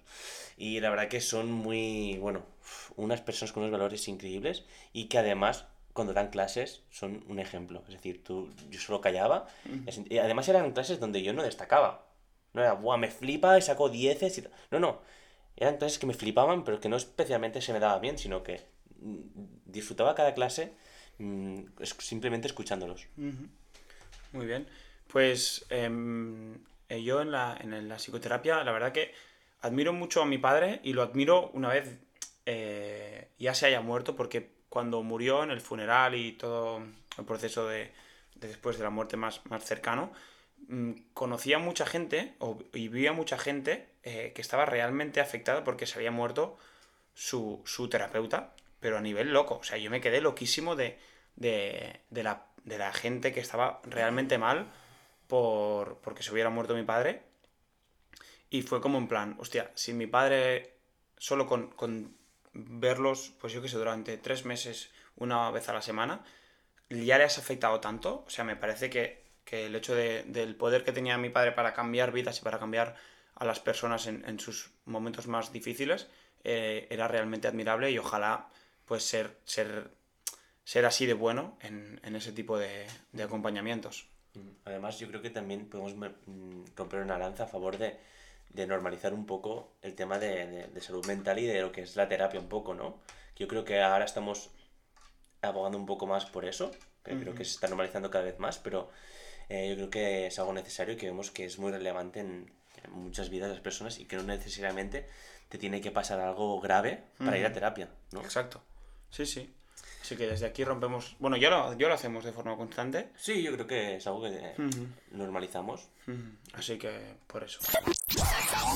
es que consideráis que la gente que tiene presente que se va a morir, evidentemente como cualquier otro ser vivo, tiene la capacidad de hacer cosas buenas o tiene la capacidad de encaminar su vida hacia algo más grande. Porque aquí a mí me vienen un poco como dos vertientes, ¿no? Es decir, la primera, sé que me voy a morir, me la suda todo, eh, tomo un camino fácil, eh, divertirme, emborracharme, drogarme y no hacer nada de provecho. O el camino de decir, bueno, me gustaría que mi mm, paso por este mundo pues tenga algo de trascendental y aportar algo pues a mí mismo, a la sociedad, a mis familiares, a mis hijos, a mis amigos y, y- dejar, bueno, pues un poco esta realidad o este mundo al que yo he venido, pues dejarlo un poquito mejor. ¿Qué opináis vosotros, chicos? Em, y nada, desde aquí daros, volver a daros las gracias y que me encanta, la- me encanta la iniciativa. Un fuerte abrazo. Vale, también, eh, antes de acabar y contestar la pregunta, me ha gustado mucho eh, que nos envíen audios. Creo que ¿Sí? es una forma, sí, más cercana, ¿no? De, de- Mm, Mola más. Bueno, sí, a mí me, gusta. Y, a ver, para responder a la pregunta, mm, Yo creo que depende. Yo creo que hay personas que, que en cuando saben que se van a morir, eh, empiezan, ya les da igual todo y empiezan a, a actuar peor, o a actuar igual, o a actuar sin importancia, a, tener como más dejadez. Y por otro lado, creo que hay personas que, que sí que intentan irse sin, sin dejarse nada eh, atrás, ¿no? Intentando cerrar pues todas las cosas que, s- que se han podido dejar en el camino de su vida y entonces empiezan a actuar mejor. Y a partir de ahí, em, yo creo que hay estas dos formas de actuar. No, no- no sé, no creo que todo el mundo haga una cosa o, o se haga otra. yo voy a ponerme un poquito profundo. Mm. Mira, recordando Pinocho, que decíamos que era una persona pero no era un humano íntegro, porque la hada le requería de su participación para que se cumpliera el deseo, ¿sí? ¿Te acuerdas? Eh, yo creo que con la vida pasa un poco lo mismo, ¿no? Diga, dile Dios, dile lo que sea, nos ha dado vida, pero nosotros tenemos en la tinta, ¿no? Para la, la- la tinta y el papel para dibujar nuestro camino, ¿no? Entonces yo creo que eh, de ahí dependen nuestras decisiones, ¿no? Lo que no podemos hacer es eh, mm, delegarnos a un Dios o a una muerte o a un algo, decir, oh, no, mm, como que sea muy, muy, muy volátil decir, no, que, que sea lo que Dios quiera, no. Al final tú tienes el papel y la tinta para marcar tu camino, ¿no? Entonces yo creo que también el hecho de... Yo creo que el, el- el hecho de saber que te vas a morir y de, aceptarlo te hace más consciente de la vida y no por ello tienes que eh, delegarlo todo a eso, ¿no? Sí que igual a veces cuando estás en un momento complicado, sí que puedes decir, bueno, no pasa nada, lo objetivamos un poco, vamos a morir, vamos a disfrutar del momento, ¿no? Vale, lo veo bien, ¿no? Pero lo que no podemos hacer es siempre tirar por ese camino, es decir, eh, todo lo que haga, ah, yo qué sé, he hecho mala, ah, he sido desleal, mm, he tenido una noche, una noche muy loca y la he cagado y la he liado muchísimo, pero no pasa nada porque como mañana me moriré, mm, no voy a tener remordimientos, ¿no? Yo creo que esto es un mal camino a elegir. Yo creo que tenemos que ser un poquito como Dalinar, ¿no? Honorables en, en nuestro camino y hacerlo lo mejor posible y, eh, y hacerlo, ya que estamos aquí, y, hacer lo mejor posible para nosotros y para los que nos rodean, ¿no? Siempre teniendo en cuenta, pues sí, que vamos a morir.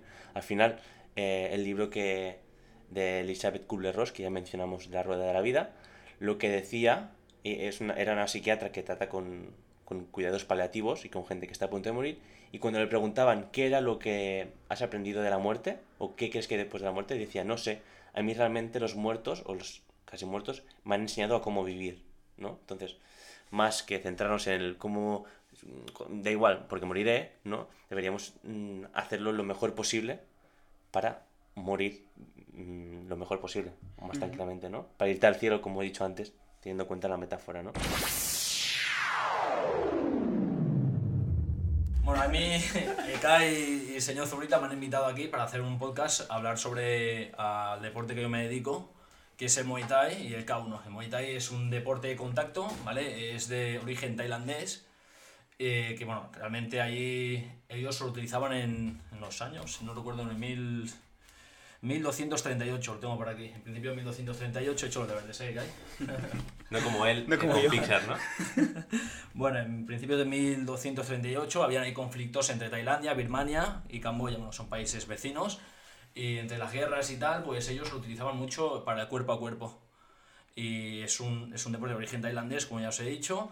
Y se le conoce también como el arte de, los, eh, de, las, ocho, bueno, de, de las ocho extremidades, porque ya golpeas con mano, rodillas, eh, codos y tibias, o con las piernas. Y de ahí el nombre del arte de las ocho extremidades.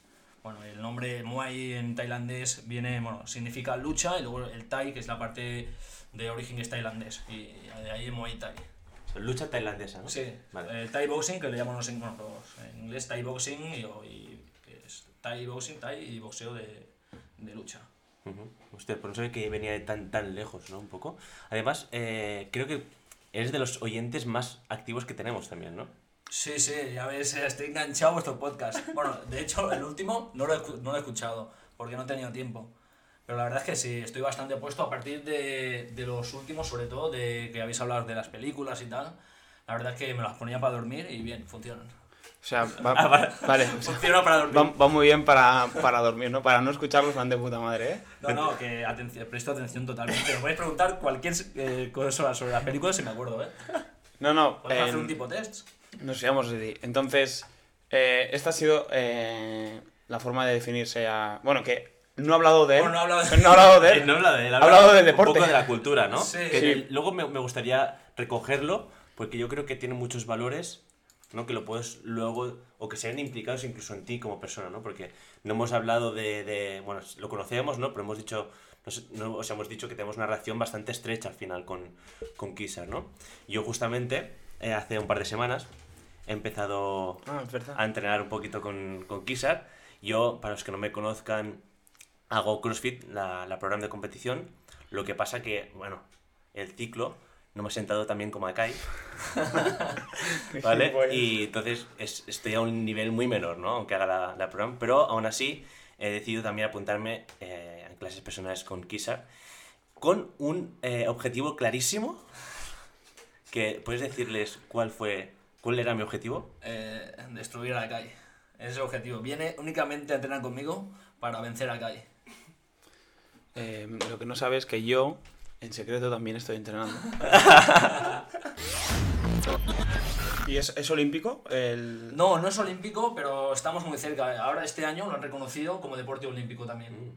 Y Eh. quizás de cara al 2024, pues puede que participe este Muay Thai en las Olimpiadas. Y... O sea, y si, y si está el Muay Thai, tú irás, ¿no? Hombre, yo creo que en mi peso soy de lo mejor que hay en España. Y, o sea, competirías por España. Sí, competiría por España. Por- bueno, yo no sé si lo habéis contado. Soy, No, no lo hemos soy dicho, de Pakistán. O sea, yo he nacido en Pakistán. Por eso digo. Y me vine aquí a España con 7 años. Y luego a los 10 años me hice la nacional española, pero no tiene España no tiene, com- no tiene comité con Pakistán y por lo tanto tienes que rechazar tu nacionalidad. Mm, Y O pues. sea, ya no eres pakistaní, sino que eres español. Bueno, sí. Aunque- aunque A nivel, de- a en nivel legal. papeles sí, en papeles sí. Vale, Aunque en algunas peleas he visto que le ponen que es francés. ¿Ah, sí? ¿tú no has visto Sí, eso? cierto. Eso, fue el combate que hice contra Liam Harrison Sí. el marzo de 2020, justo antes del COVID. Bueno, pero eso fue un error de, de ellos, que en vez de poner la bandera france- eh, española pusieron la francesa. Bueno, yo, yo te fui a ver y... porque tú eres muy famoso por un tipo de, de, de combate, ¿no? Eres, eres eh, muy conocido por, por tus low kicks, ¿no? Sí, el low kick, bueno, el Muay Thai, bueno, realmente lo que más puntúa en el Muay Thai es la pata al medio, que es el middle kick. Ajá. Pero a mí, yo es que soy muy de low kick, que es la pata que va en el cuádriceps.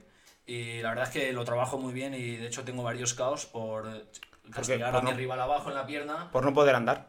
Sí, sí, sí, o sea, no puede andar en el momento, imagínate los días siguientes, ¿no? Como se debe, se debe quedar.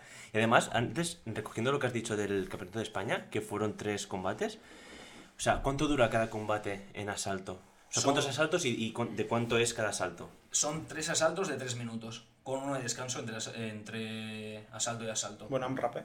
Sí, sí, porque es que tres minutos parecen poco, pero, ostras, te, te haces una, una hartada a sudar. Yo que con no, no hago nada y ya me canso en tres minutos, digo, hostia, lo que debe ser aguantar eso durante tres días, ojo el, el nivel que, que debe tener. Pero bueno, yo también he entrenado eh, haciendo CrossFit con Kissar y puedo corroborar que tiene ocho pulmones. Sí, está loco. O sea, sí, sí, es increíble. O sea, es una, es una pena lo que se ha perdido el CrossFit de competición. Bueno, también hay que ver haciéndolo cleans, ¿eh? No, cleans aún. Hombre, clean son a mi manera, porque yo Sí. estoy siempre en guardia, ¿sabes? Tienes que Claro, siempre estás en guardia. Yo te hago clean y con las manos en guardia. No, no vaya a ser que Zuquita me tire una kettlebell. Pero snatch, snatch no. Pero cleans. Ya. Bueno, Snatch no hago directamente. Vale, mi pregunta era, una, em, ¿cuánto crees que voy a tardar para a, estar listo para matar a Kai? Y dos, Esta sí te puedo responder. Vale, si no, hiciera, si no hicieras Muay Thai, ¿qué otro arte marcial o deporte crees que harías? Ajá. Esa me gusta más, me gusta esa. Eh, la primera, para matar a Kai, bueno, yo creo que con las ocho clases que vamos a hacer, no sé quién tiene Kai de entrenador, pero no sé si habrá alguien... Sí, para, para quien no lo sepa, Kai me saca eh, 20 centímetros y 20 kilos. de 20 kilos. Pero bueno, Bueno, podemos, eh, técnicamente, Kai no sé qué nivel tendrá, pero tú técnicamente, Adri, en tres o cuatro clases que llevamos, estás muy, pero que muy bien. pues, ¿sabes qué pasa? Que también tengo los brazos muy cortos. Eso puede ser una metralleta o, o una Bueno, terrible desventaja Yo- porque no llegaré. Yo tengo algo que decir y es que a mí Kizar, yo hace poco le pregunté, tú Kizar, ¿qué harías si, si yo me peleo? Yo no, yo no me sé pelear. Pero Kizar me dio una técnica para pelearme. Cierto, Entonces, Tiene eh, una, una, un as en la manga. Y no, y es indefendible. Ya, pero es que yo he visto a Kisar pelear y tengo otro as que no lo he practicado con él, pero sé cómo se hace.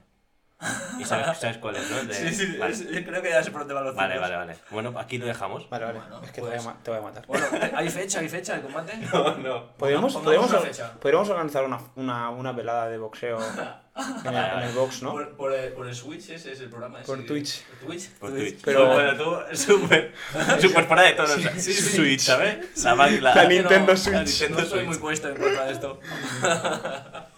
Qué bueno. Pues sí, podríamos hacer una velada. Vale, vale. bien. Vale, pero me tienes que preparar muy bien. Nada, tío, yo. No, entonces yo también estás- me voy a preparar, no te jode. No, tú no, tú no vale. No te hace falta. El otro día hicimos una lista de con quién nos pelearíamos. O sea, muy. Todo el mundo me ponía a mí. Sí, todo el mundo le cae. ¿Pero por qué? Y él te puso a ti. ¿El ECAI me puso a mí? Pero para ver qué pasaba. O sea, rollo, no con ganas de matar, sino a ver qué pasa, Para ver ¿sabes? el resultado, para ver el resultado, ¿no? Eso también puede ser muy, Pero muy yo, gracioso. yo eso lo he oído alguna vez, ¿eh? Que Kai te tiene muchas ganas por aquí. Sí, la ¿Por gente. qué? No lo entiendo. Yo creo que Si de porque. puta madre. O sea, pero como soy muy grande, la gente se cree que soy agresivo y realmente soy súper. No, porque soy súper tranquilo. Lo que dije que hago en, en la anterior, que todavía no has escuchado porque es el que vendrá el jueves que viene, de preguntas y respuestas. Bueno, este jueves. Sí, perdón. Eh, cuando hablábamos de cosas que no nos gustaban y que sí de uno del otro, yo dije que Kai, a priori, que era un chulo. Y yo creo que No, es pero- esa la imagen que tiene, ¿no? Que igual Sí, le sí. ponemos en la lista, pero que en el fondo no, ya lo conoces cuando lo conoces de verdad, no es así, ¿no? Pero a mí me suena que esto lo habéis hablado ya en uno de los podcasts. Me suena, ¿eh? Pues puede ser. ahora Puede mismo ser. no. Sé si. Es un tema el recurrente. contigo. Es un tema recurrente en nuestras conversaciones. Y, y la primera vez que yo te vi cambiar de cara de bueno a asesino eh, fue también una Sí, gracia. esta, esta ya me la Sí. explicaste. Sí, ya la expliqué. No la la expliqué. recuerdo. Pero en el podcast. Podcast ¿Sí? anterior creo que ¿Sí? expliqué. Ah, vale, entonces no, con no- Telmo la expliqué. Sí, estábamos un día saliendo y había una mini pelea ahí que no, que no- era Sí. nada, nada grave, pero hicieron da- daño a... Bueno, eh, se empujaron en un coche. Vale. Y era como de a ti dentro de la sabena de ostras. eh, qué Ah. poco cuidado tienen eh, por mi pueblo, porque en tu pueblo, eh, y te giraste un poco a poner las cosas en su sitio. Lo recuerdo, lo recuerdo. Sí. Lo recuerdo Y que además es muy gracioso porque Kisar, en, trabajamos en, en una discoteca, y, y era el que tú pensabas que era el último que te iba a, a- a- a matar si querías, ¿sabes? O sea, tú lo veías ahí y dices, este si quiere. Es un pringao. O sea, te, dice, vaya, vaya pringao", ¿sabes? Y en verdad, si quiere... pero Que bueno. encima trabajaba de camarero y, y, y solo con él de segurata y ya te vale. Sí, exacto. No, es que a mí en cuanto... O sea, eso de trabajar de portero me lo han ofrecido varias veces, pero no, yo creo que no me atrae nada bueno. No tengo necesidad tampoco ninguna de, no sé, de meterme en, en no sé, en fregados, ¿sabes? Sí. y- Porque además, recordarme de luego coger esta, lo que acaba de decir Kisar, y es que he escuchado muchas veces estas historias de que el más agresivo, cuando se ha apuntado a artes marciales, eh, le ha servido para mm, ser más, más sereno en sus decisiones y, no ser tan impulsivo, ¿no? Como que le ha ayudado a reconducir su conducta para bien. Entonces, eso luego me gustaría recogerlo, porque creo que tiene mucho a ver con los valores y la cultura que, que, tienen eh, muchas veces las artes marciales, ¿no? Que yo creo que también tenemos que romper una lanza a, a decir que, que no es uno mm, peleándose contra el otro así como una pelea de barro, sino que hay mucho detrás, ¿no? Hay mu- mucha cultura, mucho valor, mucho, bueno, mucho que trabajar, incluso que te afecta a nivel personal también y que eso te, te cambia la manera de pensar, ¿no? Entonces incluso te puede cambiar la vida en según qué casos. O sea, yo creo que eso también luego lo tenemos que recoger para acabar de profundizar un poco. Sí, sí, sí, pues en cuanto toque, pues hablamos de eso. Pero me acuerdo perfectamente ese día porque es que no lo vi justo, porque tú imagínate que estás en tu casa durmiendo, te levantas por la mañana y te encuentras el coche destrozado, ¿sabes? Sí, sí. Y eso la verdad que yo vi eso en ese momento, que le bollaron el capó, ¿no? Fue, Sí, ¿no? sí, que se sí. tiró encima del capó a un coche que había aparcado y, hostia, tío, no, no es necesario, ¿sabes? Exacto. Estás enfadado, enfádate contigo mismo o, o habla con tu amigo, con quien te hayas enfadado. Pero no tienes por qué ir haciendo daño a gente que no tiene nada que ver, ¿sabes? Sí, en todo caso aclarar que no pasó nada, simplemente No, no, fuiste ahí a separar y a, y a poner las cosas en su sitio. Ya ¿no? está. Para... Sí, sí, sí, no, no, no hicimos nada. Y ellos, ellos, o sea, los que se estaban peleando, ¿vieron. ¿Se relajaron rápido o.? Sí, sí, sí. ¿Sí? Sí. Yo veo esa cara que viene hacia mí. Claro, pero tú ves una cara y, Una cara, vale, pero tú no sabes quién es él, Ya, pero... ¿sabes? Sí, pero yo creo que... que ¿Tú crees que el des- instinto Sí, de, supervivencia y desprendió una aura rollo, ¿sabes? Sí, rollo Goku, ¿eh? El ki de sí, ¿sabes? Vale, rollo, vale. ¡guau! Sí, para aquellos, por ejemplo, el, ejemplo que he puesto antes de, de- de- del típico niño que, que es un abusón o, y, que, y, y que después de apuntarse a un arte marcial ha sido capaz de redirigir su conducta y mejorar, ¿no? En ese caso, que no hay un combate, ¿no? Y igual podríamos mm, ubicarlo más en un ámbito más infantil, ¿no? De, de que puede ser un niño, Sí. que no a, tan a, un- a alguien adulto, ¿no? ¿Cómo le cambia? ¿Por qué crees que, que hace ese cambio? Porque son los valores que te da este deporte también. Porque ahí bien, tenemos niños, ¿eh? también tenemos un montón de niños en el gimnasio. Y lo que tú le transmites princi- principalmente a los niños es que esto no es para que vayas fuera a pegar a los demás niños. Si vas a entrenar, o sea, si vas, quieres hacer realmente pegarte, eh, entrena y cuando esté preparado te subes a un ring. Pero nunca jamás eh, vas a decir, vas a entrenar a un chico o una chica o cualquier persona para que le pegue en la calle o haga o, abuse de, de esto para hacer algo negativo. ¿Y si y ha pasado alguna vez eh, que algún chico o chica haya, se haya peleado en, el- en la calle? Sí, alguna vez ha pasado que alguien pierde los papeles, pero ya te digo que tú cuando realmente cuando estás entrenando y llevas tiempo, eres consciente de ti mismo y eres, o sea, eres consciente de que puedes hacer daño porque conoces eh, técnicas o, o sitios donde puedes pegar en el que el otro no, no sabe. Y un golpe puede hacer, puede hacer más daño de lo que os pensáis, porque un, un puñetazo en la mandíbula, ojo, te fracturan. Sí, sí, no, yo, yo, por- por- yo voy más por ahí. Yo creo que, que las personas, como decía Adri, que son más agresivas, Sí. eh, se vuelven más tranquilas o ya no se pelean tanto más porque, porque Sí. saben que, que son, son conscientes. que son conscientes del daño que pueden hacer. Exacto, porque tú Por- eres consciente, porque tú, o sea, tú ves dos tíos en la calle pegarse y los ves como locos. Y, o sea, están pegando y a lo mejor no están haciendo nada. Están pegando puñetazos en el aire o, o chocando con las manos sin querer porque no tienen ni idea. Pero tú cuando realmente conoces un arte marcial, sabes que eres, eres ejemplo, puedes, se puede considerar un arma blanca. Sí, sí, sí. Porque es que puedes hacer daño de verdad a una persona. Sí, Pero ya te digo, yo llevo 17 años entrenando y te puedo jurar que jamás en la vida me he peleado en la calle. Ya, ya, y ya. mira que me han buscado cosquillas a veces, ¿eh? Hostia, tú haces Muay Thai, tú haces esto. Hostia, tú metes, ¿no? O sea, no, nunca, nunca jamás. Y, me han intentado, ¿eh? O sea, me entra por una oreja y me sale por otra, porque es que no, no... Realmente no, no gano nada, o sea, yo pegándote, pegando a alguien en la calle no gano nada. O sea, es más, eh, no me beneficia a mí eso. Porque te puedes hacer daño. Te puedes hacer daño y además... que- bueno, y te pueden, te puedes ir, te pueden juzgar, Te puedes, una, claro, y apuros. es un, es un marrón. Pero tú crees que, por ejemplo, el contexto lo puede justificar, es decir, nosotros corroboramos lo bueno que eres en cuanto a persona y en, incluso en el deporte, pero tú crees que, por ejemplo, en un... O sea, yo creo que Sí, pero hasta cierto límite, ¿no? Porque yo creo que ya que sabes del daño que puedes hacer y de cómo hacerlo, eso también lo puedes usar en tu contra y, por ejemplo, cuando mm, veas que no hay otra salida que dar tres puñetazos o, o- o def- o- o ya, ¿no? Defenderte un poco, ¿no? Tú, Sí. También usar lo que has aprendido hasta cierto límite, ¿no? Poniendo, sabiendo tú poner dónde, poner la barrera, ¿no? Pero yo creo que hasta cierto punto, mm, eh, si estás entre espada y pared, como que eh, también te puede servir usándolo. Bueno, es ¿no? supervivencia. Exacto. Es supervivencia. Yo sí, me imagino, yo que sé, me acorralan, me quieren pegar y no tengo otra salida que, que hacer uso de la fuerza, pues antes de que me hagan daño, pues tendré que recurrir a ellos, ¿sabes? Ujú. Intentando siempre hacer el mínimo daño posible o evitarlo, pero si no hay otra opción, pues de- ya os lo repito que no me ha pasado nunca, pero si me pasara seguramente intentaría defenderme. Es curioso como un deporte que a priori puede ser tan agresivo, ¿no? Que es eso que hablamos de se ven dos hombres ahí sin camiseta pegándose, Exacto. puede eh, inculcar tales valores de incluso cuando me tienen que pegar hacer el menos daño posible, ¿no? Como que cómo cambia de un extremo al otro, ¿no? Como alguien que a priori puede ser eh, pues más eh, ignorante en este tema ve una cosa que cuando realmente es, es totalmente la otra, ¿no? Porque es lo que decías. Incluso yo he visto a gente que lo hace por el show como McGregor, que incluso con perdiendo después ha mostrado respetos, ¿no? Como que Sí. Eh, aún así la gente más chulesca eh, muestra respetos ante esto, ¿no? Sí, es que, mira, ya te digo, yo he- peleado, bueno, he hecho combates contra. Bueno, he peleado contra otros chicos y después del combate, o sea, somos amigos. Hablamos de vez en cuando, y ya te digo, me pegué contra Liam Harrison, que no sé si es ocho veces campeón del mundo, un inglés, que no sé, seguramente que más de uno ya lo conoce. Y, y hasta el día de hoy, mm, de vez en cuando me habla, yo le hablo y hay muy buen contacto. O sea, hay buen contacto. O sea, no, todo queda en el ring. Tú cuando peleas suena la campana, haces tu trabajo y una vez suena, vuelve a sonar, vuelves a ser la persona que tú eres. Y también ahora, pasando un poquito ya, ya hemos hablado más lo práctico, también vamos a hablar un poco que con Nekai antes of the record hablábamos un poco de qué se siente en el ring, ¿no? Como qué es esa sensación. Yo justamente, eh, antes de, de grabar, me estaba escuchando un podcast de, de Joe Rogan con Mike Tyson y hablaba de, de cómo él utilizaba su ego para bien, ¿no? Es decir, él antes de subirse a un ring tenía esa, ese cosquilleo que todo el mundo puede sentir por nosotros antes de una competición o lo que sea, ¿no?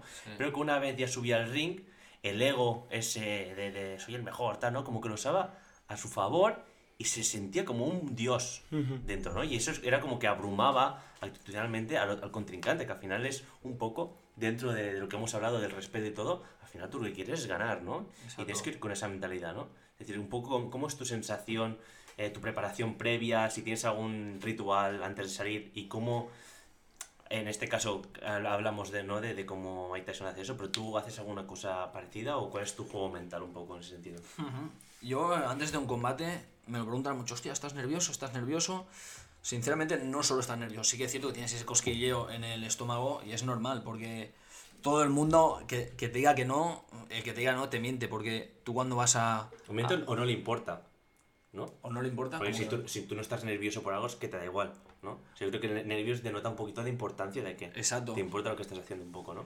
Claro, pues, o sea, yo, tú cuando vas a pelear, todo el mundo tiene ese respeto al rival, porque tú sabes que ahí en el ring puedes ser Mike Tyson, como la decías ahora, pero es que no es como el fútbol, tú te despistas, te marcan un gol, ahí te despistas y te vas a dormir, te rompen, es que te rompen, a mí me pasó, mira, en México fui a pelear hace en 2000, bueno, ahora 6 o 7 años, fui a pelear en México eran cinco asaltos y en el segundo asalto el chico me tiró un high kick, que es una pata en la cabeza, fui a esquivar y me enganchó la mandíbula. Fum, caí, me levanté rápido y se me fracturó la mandíbula por la parte derecha, o sea, se me despegó. Seguí peleando, llegué en la esquina en el descanso y me dice, mi entrenador, ¿estás bien? ¿Puedes seguir? Y yo pues le decía que sí con la cabeza, ¿no? Porque es que apenas podía hablar, tenía la boca que cada vez que mo- movía la boca me daban calambres en toda la boca. Salí a pelear y acabé el combate en el cuarto asalto ganándole por KO. Con la mandíbula rota, sí, sí, me vine a España con la mandíbula rota porque fuimos ahí, no, no tienes nada inflamación, tal y cual, que yo me estuve ahí, que no podía ni comer, no comía, porque no podía abrir, abrir la boca apenas, ¿sabes? Y me tuvieron que operar aquí. Joder, me tuvieron que operar aquí, nada, en teoría ya no siento nada, en teoría me pusieron una placa aquí debajo, pero nada, que, que está, está recuperado.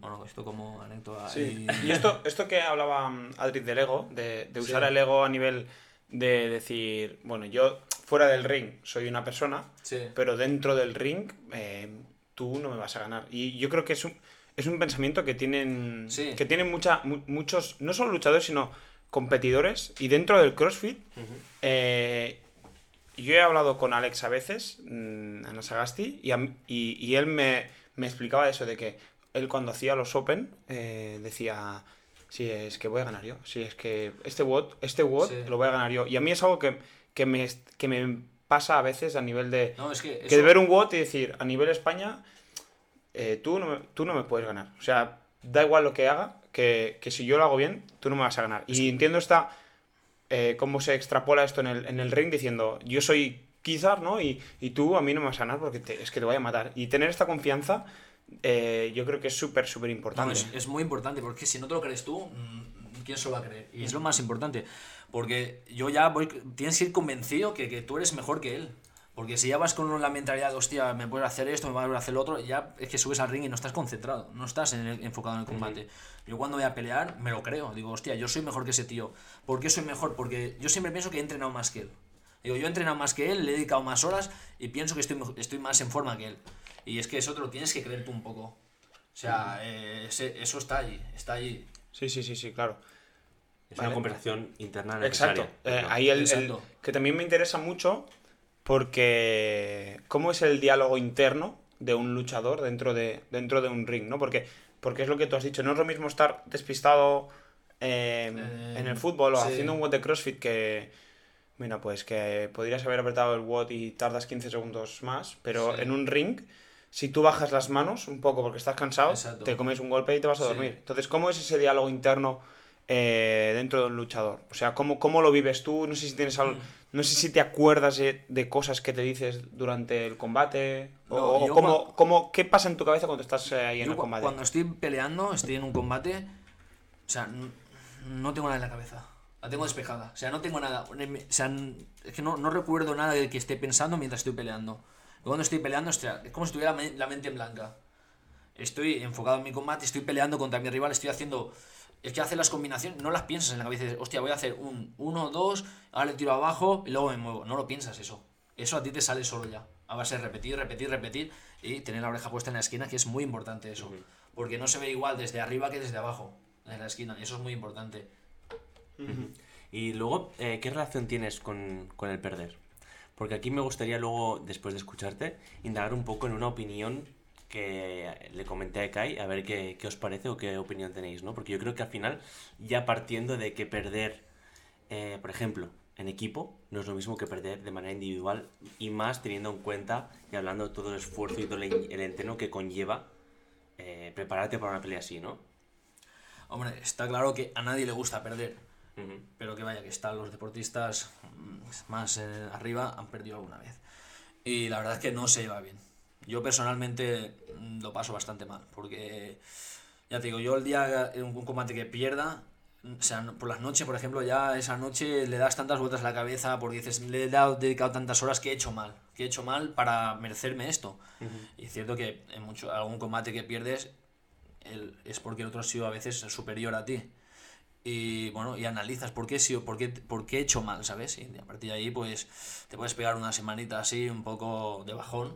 A mí Me ha pasado, una semanita así de bajón y luego, es, luego tienes que remontarlo, porque es que no se acaba ahí, la vida no se acaba ahí. Después de perder un combate, es como en todo en la vida. O sea, si te pasa una desgracia, tienes que seguir hacia adelante. Porque si te quedas ahí, te hundes. Tienes que seguir trabajando más. Entonces yo analizo el combate, miro el vídeo, qué he hecho mal, dónde puedo mejorarlo. Y entonces, pues en el siguiente combate intento corregir todos esos errores. Yo creo que esa es la actitud correcta, ¿no? Intentar mejorar en lo que has fallado en ese momento y no, que, no estancarte en el victimismo de decir he perdido. Pero también preguntaba esto porque hablamos un poquito de la diferencia eh, de, de- o de la importancia que tiene practicar mm, deportes o llámalo lo que quieras, donde vas a perder, ¿no? Porque es imposible que tú, yo que sé, te apuntes a hacer fútbol, me lo invento, ¿eh? Desde los 5 años y a día de hoy, imagínate que yo todavía sigo haciendo fútbol a, a los 25 y dices, eh, es imposible que no haya perdido ni un partido, ¿no? O sea, seguramente vas a perder y muchos. Entonces, eh, ¿qué relación tienes con el, con el perder, ¿no? Porque al final eh, la importancia de, de- de aprender a perder es, es, es acostumbrarte un poco, ¿no? Y, y sobre todo, a raíz de ahí, aprender a mejorar de, de- de- esa pérdida. Porque lo que hablábamos es, por ejemplo, en pues, pues, pues personas que están haciendo mm, deportes donde sí que van a perder, por ejemplo, crossfit de competición o fútbol o lo que sea. Hay otras disciplinas donde no hay este perder igual, ¿no? Igual es mm, el sin menospreciar nada, ¿eh? no estoy menospreciando ninguna cosa, porque seguramente tendrá otras recompensas. Pero, por ejemplo, eh, me imagino en deportes más artísticos de bailar, por ejemplo, donde así que hay competiciones, pero me imagino que la, la mayoría son como se preparan un baile y luego lo exponen en una, una de, no sé cómo decirlo, de, de no sé, una velada. Una ¿verdad? exhibición. Sí, como hacen como una exhibición, ¿no? Pero no, no, no pierden, ¿no?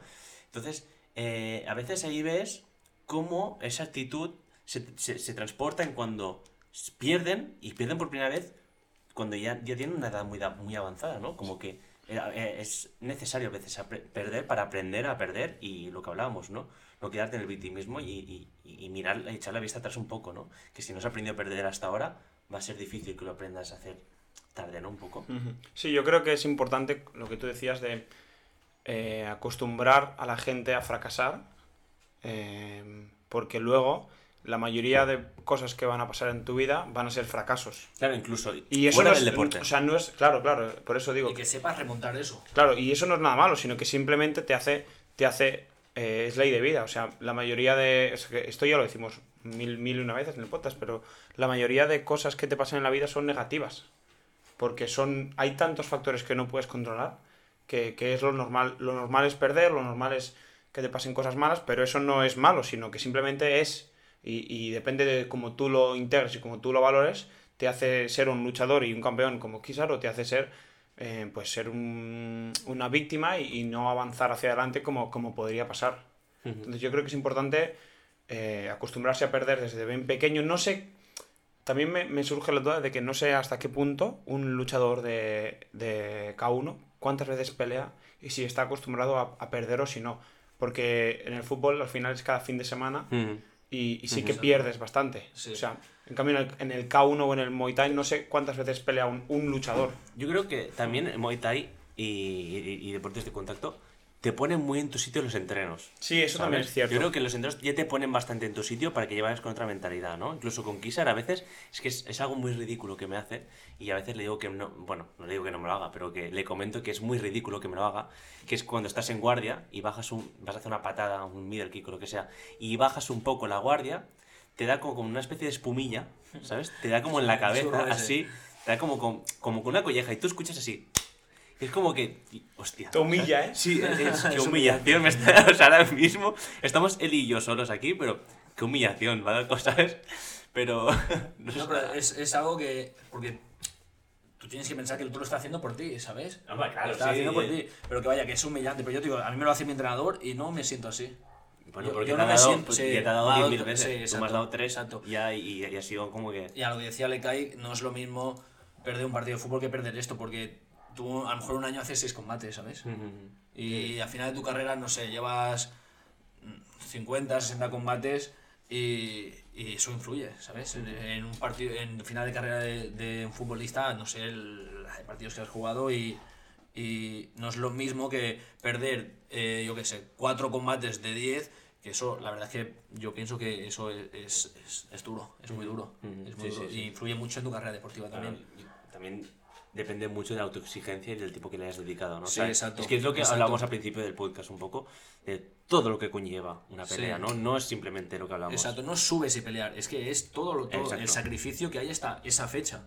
Que tú lo que ves al final es eso, dos tíos haciendo un combate. Pero no ves todo el tiempo que le han dedicado atrás, ¿sabes? No solo tú, tú hay gente de tu entorno. Sí, sí, sí, Como claro, entrenadores, eh, tu familia, ¿sabes? Todo.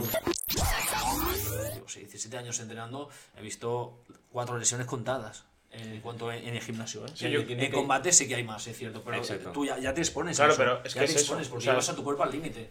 Exacto, y es que ahí yo creo que también hay un, un tema de que los, los deportistas de élite muchas veces prefieren ganar a tener salud. Y si, y si, y si ese ganar implica eh, el riesgo, que el riesgo de lesión suba un poco a cambio de tener esa satisfacción de, en tu caso, yo que sé, de ser campeón del mundo, pues yo... Yo lo asumo. Exacto.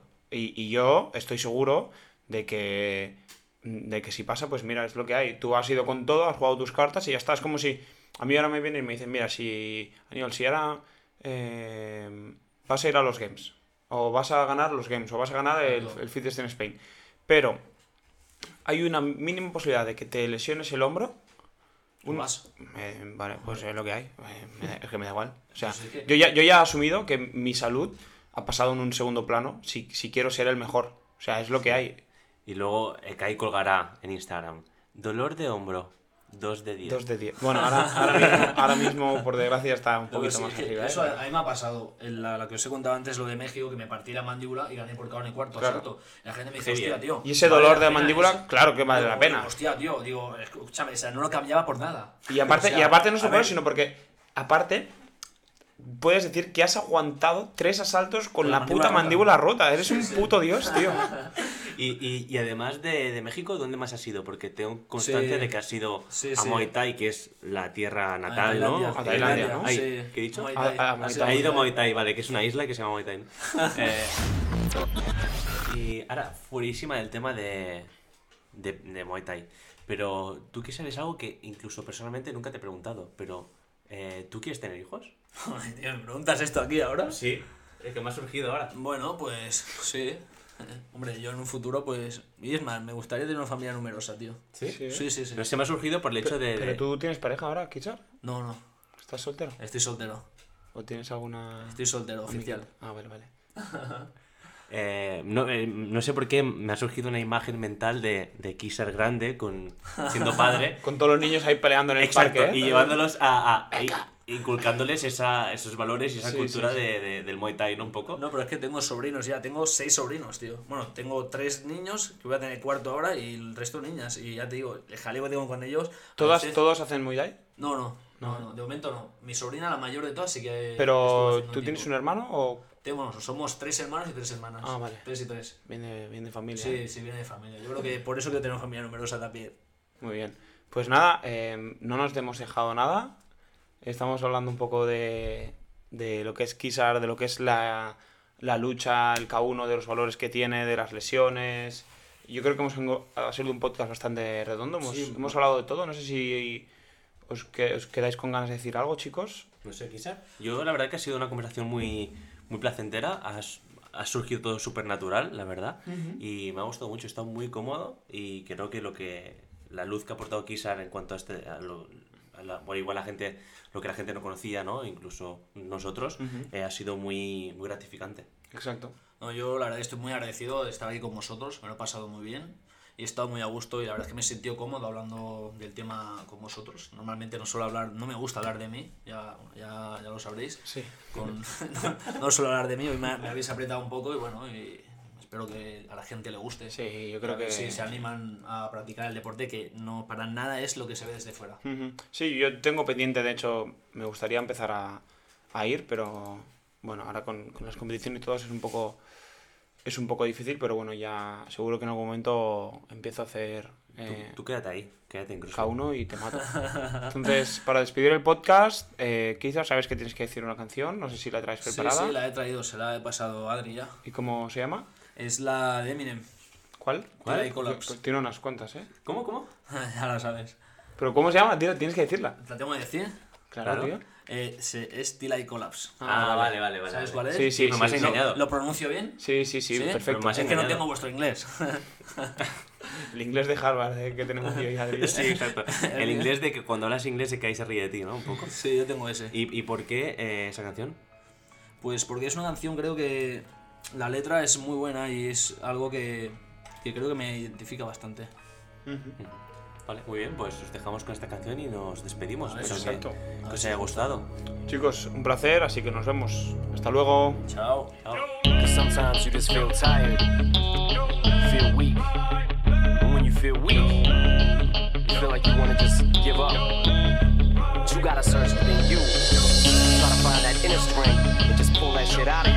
And get that motivation to not give up and not be a quitter. No matter how bad you wanna just fall flat on your face. Till I collapse, I'm spilling these raps long as you feel them. To the day that I drop, you'll never say that I'm not killing them. Cause when I am not, then I'ma stop pinning them. And I am not hip hop, and I'm just not Eminem. Subliminal thoughts when I'ma stop sending them. Women are caught in webs, spin 'em in hawk venom. Adrenaline shots, the penicillin could not Amoxicillin's just not real enough. The criminal cop killing hip hop, filling a minimal swap to cop millions of pop listeners. You're coming with me, feel it or not. You're gonna fear it like I showed you. The spirit of God lives in us. You hear it a lot, lyrics the shock. Is it a miracle or am I just product of pop? Listen up, but sizzle my whistle. This is the plot. Listen up, you pistols for God. Slizzle does not give a Till the fuck. comes off, till the lights go out, till my legs give out. Can't shut my mouth, till clears out. Am I high? I'ma rip this shit till my bone. Till the roof comes off, till the lights go out, till my legs give out. Can't shut my mouth, till the smoke clears out. Am I high? I'ma rip this shit till my bone holla. Music is like magic. There's a certain feeling you get when you reel and you spit, and people are feeling your shit. This is your moment, and every single minute you spend trying to hold on to it, cause you may never get it again. So while you're in it, try to get as much when you run running.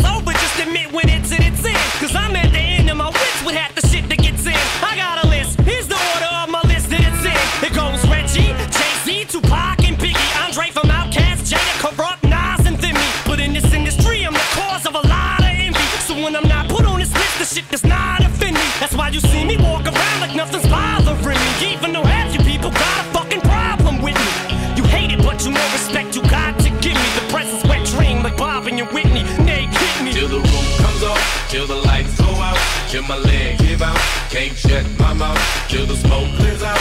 and my high? I'ma rip this shit till my bone collapse. Till the roof comes on, till the lights go out. Till my leg give out. Can't shut my mouth